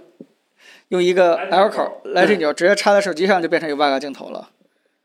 我我这 个我觉对得当时索尼也做过，就是嗯单独的一个外挂的一个嗯镜头。其实，呃，跟小米的人也聊过，就是有没有可能就是就是就说把手机影像做到极致，也不一定是偏只靠这种。呃，我转接一个镜头，也考虑，也也也可以说考虑一下我外挂一个镜头的模组。但是其实问题还是挺多的。首先就是，第一就是呃，它那个图像传输是个大问题。你你你你这个无线图传，尤其是拍照，它对延迟或者是对成像还是挺有要求的。你看，你别看现在手机那个取景器分辨率不高，是因为它时时刻刻把所有的资源都用在计算上了。如果你再说腾出一部分算力去做图传，那可能会更糊。然后就是呃那个带宽问题，比如说呃，你看现在手机拍照基本上不是特别过分的，我说一秒拍一张不太过分吧，但是它这一秒要处理的数据量是非常非常大的，你从一个外接设备设备，然后传到手机的 SOC，这个时延是不能接受不的。可以像这样一样，对吧啊？它自己有有卡呃，不是，我是说处理能力，就是你啊，计算摄摄影，你你啊不能依赖外部的那个计算能力。嗯所以它这个也是一个大问题，所以考只能考虑就是做离线的那种方案，就是我拿外置镜头拍完了，然后回去慢慢拿手机算。那这个体验，说实话又有一点儿感觉有点回到过去的感觉。就有点像单独买一个相机一样，对吧？对这个没什么区别了啊。对，所以这个这个确实是一个死结。对，雷电四那功耗，你手机拍俩照片儿没电了，是吧？跟着雷电走过去一样是吧？对呀、对呀、哎，好，哎，刚刚有个问题啊，电视的那期播客，咱今天录的，问咱那期播客聊了聊显示器吗？聊了聊了也聊显示器了，显示器的话就是啊、推荐了几个不同的那个参数的，然后价位的，都都聊了，都聊了。那大家期待一下，好吧？期待一下，我们这期播客等凯伦过几天就能剪出来，发在各大音频平台上，嗯大家可以到时候再看一下，还有一些神秘嘉宾参与啊。哎，好，来看看还有什么问题，看看还有什么问题，大家弹幕上刷起来啊。哎这做的还真有意思，我也第一次看小郑拿这个。红米 X Pro 电视怎么样？聊了是不是也聊了是吧？聊了也欢迎嗯去听聊了我们播客啊。哎，哎呀，还有每周问题啊，罗老师有什么新消息吗？彭总？没有吧？他双十一现在忙着带货，对吧？不是各个脱口秀明星被他直接一个一个拉到直播间里边儿，好吧？大家可以去看看那个罗老师带货啊。哎，好，天玑啊九二零零哎，九二九二零零，九二零零八号解禁应该是吧？我现在还没东西，但是我最近可能会出个小小片儿，讲一下这个九二零零。厉害在哪儿是吧？对哎对对，就是现在八五五零和九二零零都都不能说，知道了也不能说，所以小米十二 S Ultra 概念版，我们刚才已经聊过了啊对。郑老郑老师跟他聊了，并且也出了一个片儿，大家可以看那个。嗯，能聊聊最近的六八零零 U 的国产掌机吗？我好像比预想的出货要晚了很多。我看 GPD 好像最近才开始预售还是怎么的，然后阿雅的那边已经量产了，然后我看给千里发了一台，对，然后大家可以等那个。我们最近是没没时间评这个，然后呃，国产还有一个就是跟一号本合作的那个好像翻车了，就是它出问题跟我们以前测的那个问题差不多，就震动特别麻，然后就是它那好个吃不嗡是吧嗡嗡是吧？然后它那个屏幕也没有什么特别大的改进，所以再等等吧。行，啊，看看啊，八进二会不会翻车？八进二有人问，最近你用战了哥什不是么发图了吗？发那个跑分图了吗？比 A 十六 GPU 强，它应该是一个全新的一个架构。对 GPU 应该是全新的，它虽然还可以说叫吗？猜的梦的啊 啊，啊，对，那就不说了，不说了。没没事，都没梦着啊，都没梦呃着。行行，那就等那什么吧，还是等人家高通对，嗯等宣他布开，以后啊对，等他开会，马反正上去聊这个事情。反正今年但你还大概你梦到会不会翻车吧？这个还可以说一下。梦到啊，我梦到挺强的，啊，反那正行，好，反那就正就到这儿，就到这儿 吧。嗯，好，哎，这位朋友叫 Ado Christine 说，今年还会不会出新的 Mac Mini？应该不会了吧？还会开发不会吗？你说他出个能 M 出二什么呢？M 二了， M 二，我觉得直接上 M 二的 Max 或者三纳米的或者什么，对呀、就就没必要单独给他。对对呀、如果光吹 M 二的话，确实没什么太大必要了啊。哎，好，这边亮眼科技这位朋友老朋友了啊，问咱新款的小米笔记本 Air 怎么样？有过了解是吗那个无风扇的那个吗？可能说的是这个吧？那个无风扇的，就是就 TDP 没有八帧万高呢，对对，上次聊过。所所以呢，结嗯所论是所以就就除非你只打字儿，对你没有什么重度文工作，就 PS 都包括重度工作。对，对，好吧所以说像那种档次的 CPU 放在上面没有风扇，很大很大一部分的性能是发挥不出来的，是吧？嗯对其实对对或者是发挥了，没有。但是只能发挥几秒钟 TDP 没有八 G 万高，那推荐 推荐 TNT 了啊，推荐 TNT，便携性更高。好，看看还有什么问题，大家刷起来啊！呃，这次八阵二的首发是谁？咱有信儿吗？我上回不暗示过吗？你看有他发布那时候正好是啥运动的举行是吧？卡塔尔世界杯是吧？又又是摩托罗啊拉是吧？你看谁赞助世界杯，谁想出声哦呗。啊，原来可以看这个是吧？曲线啊，这个好大家尽量别问一些我们无法回答的一些问题了啊。大家也知道，我们这个说太多，这个厂商将来也都不跟我们去沟通了啊。哎，好，还是哎，咱们为什么不像战哥一样有啥说啥呢？咱们还是，哎，我们还是怂啊，我们还是怂。现在还存在摩尔定律吗？老黄说不存在，但是英特尔说还在。 英特尔顺便还是吧号召了一下，说：“哎呀，我们的那个代工厂啊，世界前几的那个巨头都来找我们代工了。说句实话，已经不存在这个摩尔定律了。摩尔定律当时推出来的时候，其实就没什么特别严谨的科学的依据和论证。更多宣传。”对，更多的是宣传，证明自己的这个技术突飞猛进、日新月异。而且这个技术这个说法是英特尔的，对吧？以前非由摩尔说的，所以现在肯定是英特尔认为还存在， 其他人就没有什么这在也是祖宗 之法，祖是吧宗之法不能变的。而尽管它现在的这个含义已经变很多了，以前是这个。单面积晶体管可以翻一倍，但现在已经变成一个等效翻一倍，然后对慢慢对慢就开始变得就是不知道怎么去解释这个这对个翻一倍了。就是你到底说性能翻一倍，还是功耗翻一倍，还是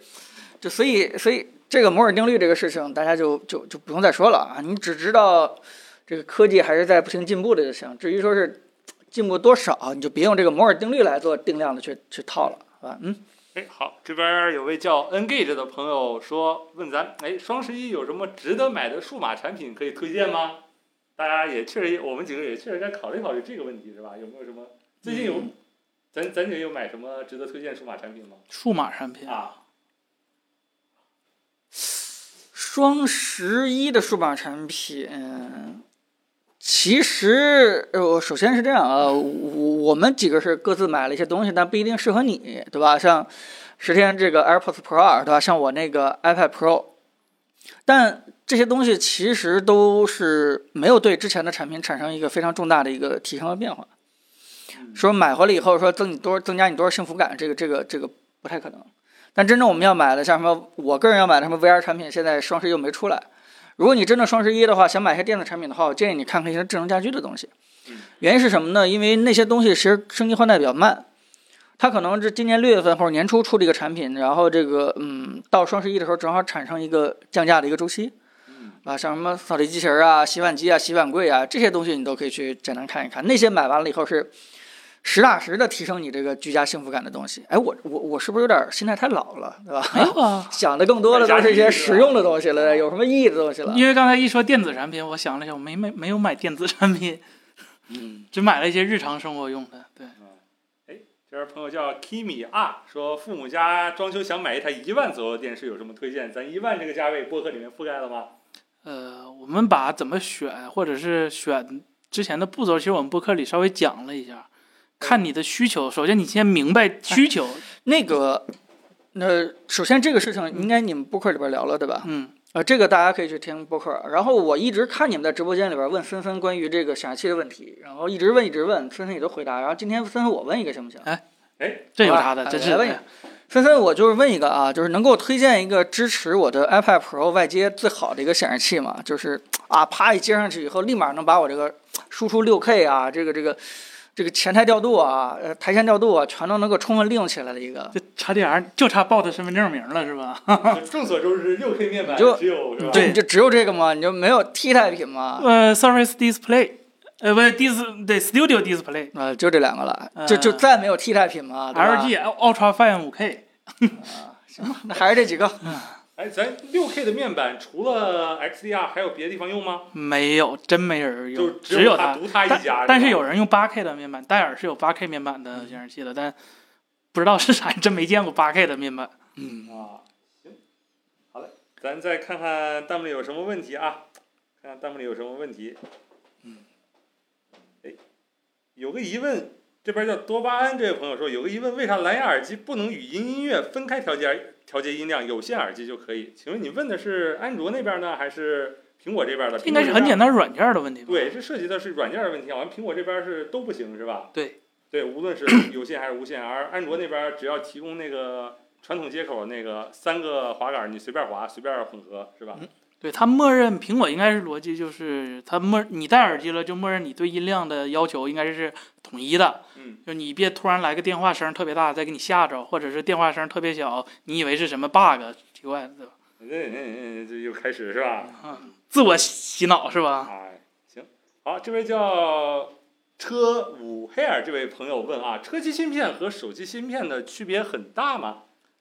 就比如说，没有哎，咱听说了什么八幺五五什么啊，是之类的八五五，理论上啊嗯，八幺五五、八五五、叉 R 二的根基都是差不太多的，有有有可能是一些外围设备不一样，比如说手机为了全能，它需要支持摄像头，就是 CSL，或者是支持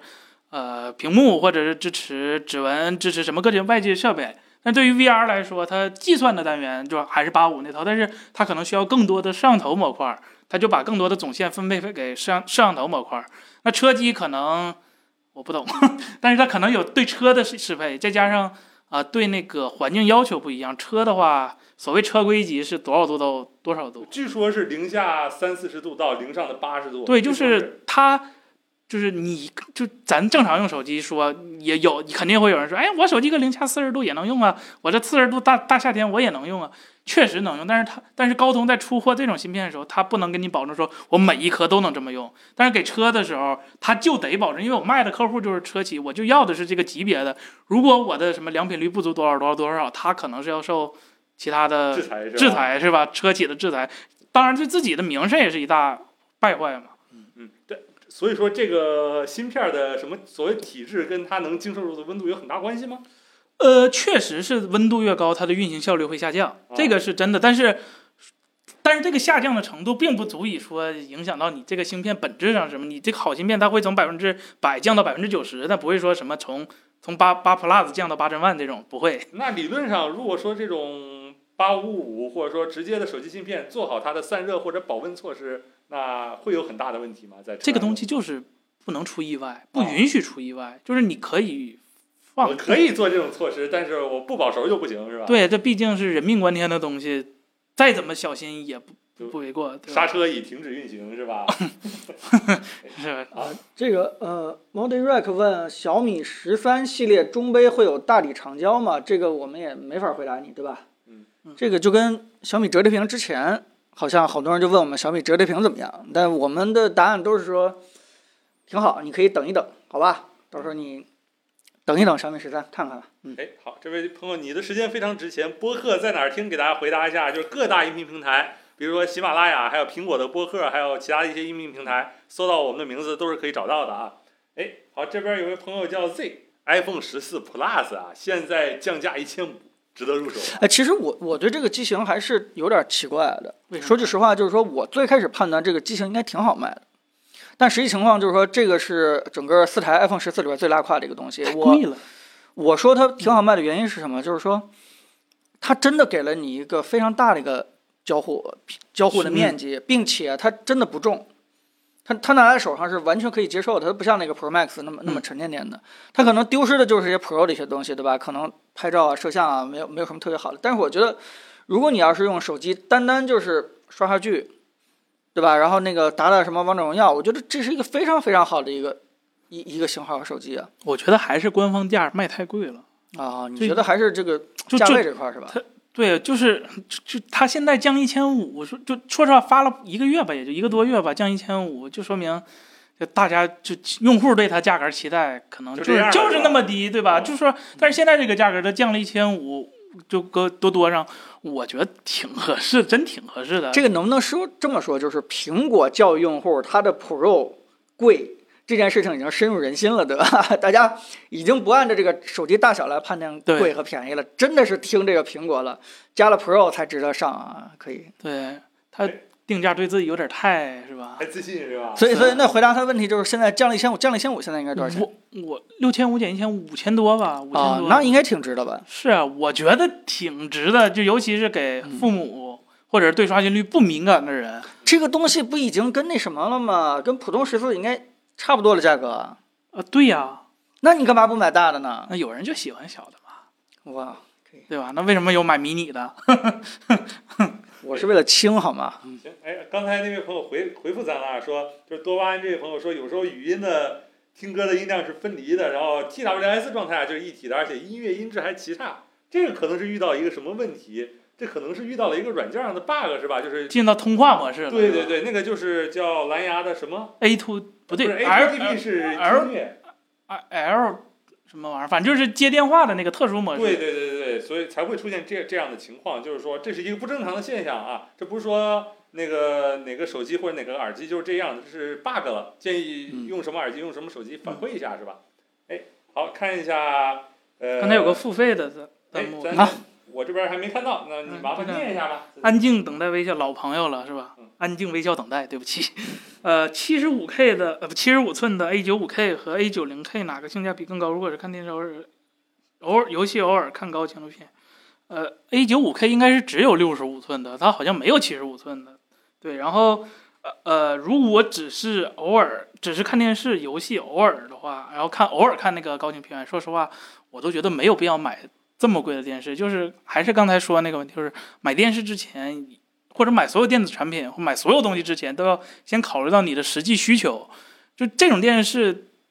和比较便宜一点的电视，在看一些就是就电视节目是没有什么本质性的太大区别的。只有是在一些就是你对这个东西非常需求，对画质或者什么特别有要求的时候，这个东西才能体现出来。哎，好，这位朋友一直在问啊，酱油罗成问手机拍照哪款比较好，这也是一个很常被问到的问题。内算嘛，那那那那哪个就是概念版三十万是 吧？对，三十万那个，现在开始竞拍是吧？啊哎我好们看你喜欢什么，对吧？我我们判断完了以后，包括这个郑老师的意见都比较统一，我们还是觉得 Ultra 这 S Ultra 是吧？对，尤其是跟徕卡的那个风格的那个方向，我们觉得是挺对的。那个我不知道专业的那些摄影圈的人到底看得上看不上，但是对于普通用户想出一张好片子晒晒朋友圈，我觉得这个是非常非常好的一个哦选择。我最近买了飞猪老师那个 No More Roll，我我还是买了，我经不起诱惑，嗯真的好用，拍出来也感觉挺好的，真的嗯挺好的，比苹果官方那个相机强太多了。嗯缺点就是，如果你拍那个 Pro Pro Roll 的话，它需要转很长时间的圈儿，这个是真的。哎，好，这位朋友叫用户八九二八，后面不说了。两千内有能干翻至少 HomePod 的音箱吗？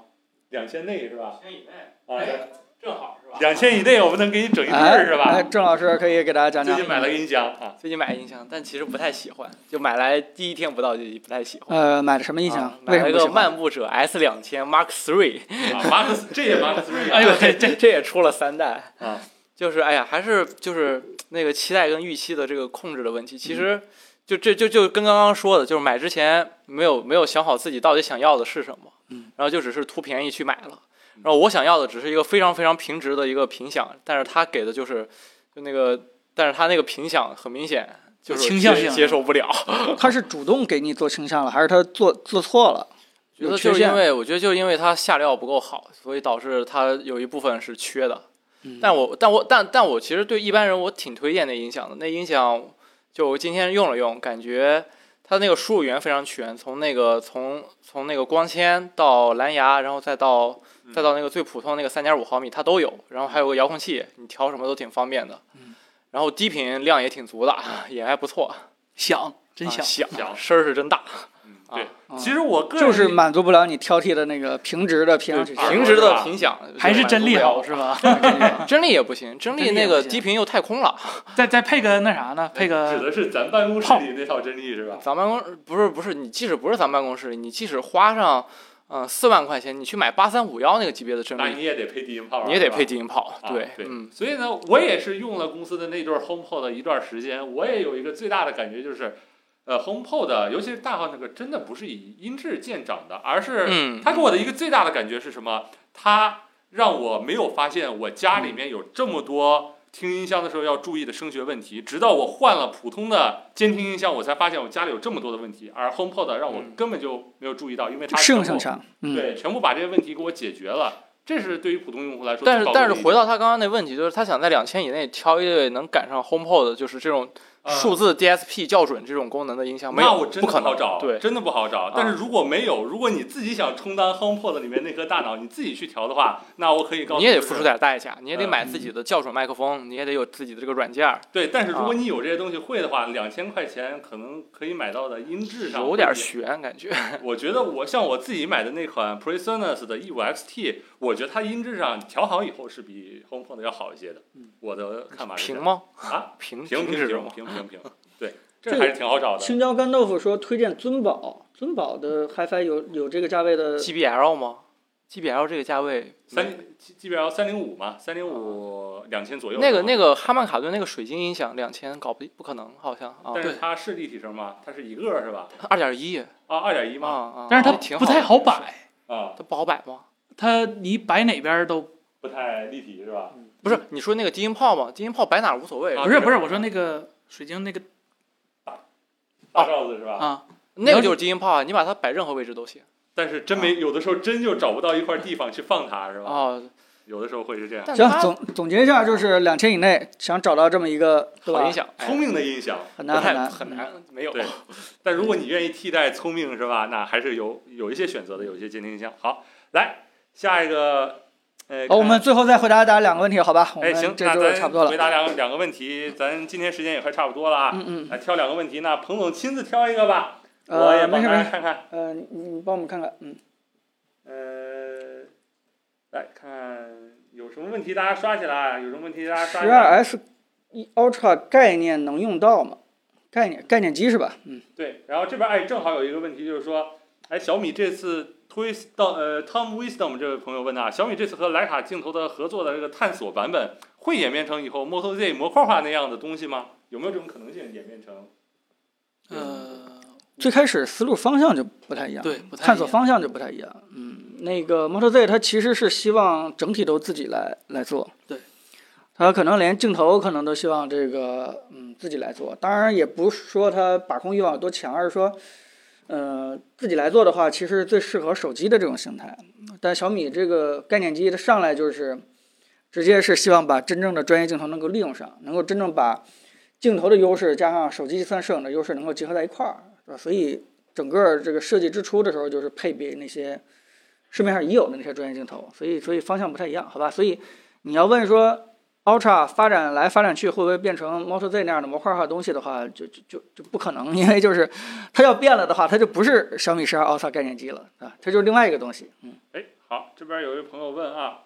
，iPad Pro 十二点九需要买蜂窝版吗？哎，问一下 iPad 的老用户彭总，哎嗯给大家回答一下，买蜂窝版有没有必要？这样呃，完全没有必要。就是你绝大多数的时候，它是脱离不了你手机去独立去用的。这个呃你你总不能说是过一个什么地铁站，或者说一个什么门岗，你就要拿那个 iPad 来展示一下付款码，或者说是 健康码，这个这个肯定是有不现点儿实有的。点儿是对，吧？如果你要是嗯没有这样的一个需求的话，你几乎在全场景下你都可以做做个热点，对吧？找到 WiFi，这个是很容易的情况。嗯，原因就是因为你作为一个 iPad，尤其是不是迷你还是 iPad Pro 那样一个大小，你真正拿出来的时候，其实你的场景就已经比较固定了，它不可能是那个地铁呀、公交啊或者什么的。它你自己想想，你能拿出来去用的话，很多时候都是飞机上，要么你根本就没有 WiFi，对吧？你你有这个四 G、五 G 也没有用，你要不然就是可能已经到了这个你家里边儿或者公司里面，或者说是嗯飞机场那些地方，可能全都可以用到这个场所的这个 WiFi 了，所以你用不着去买一个呃移动版五 G 的东西。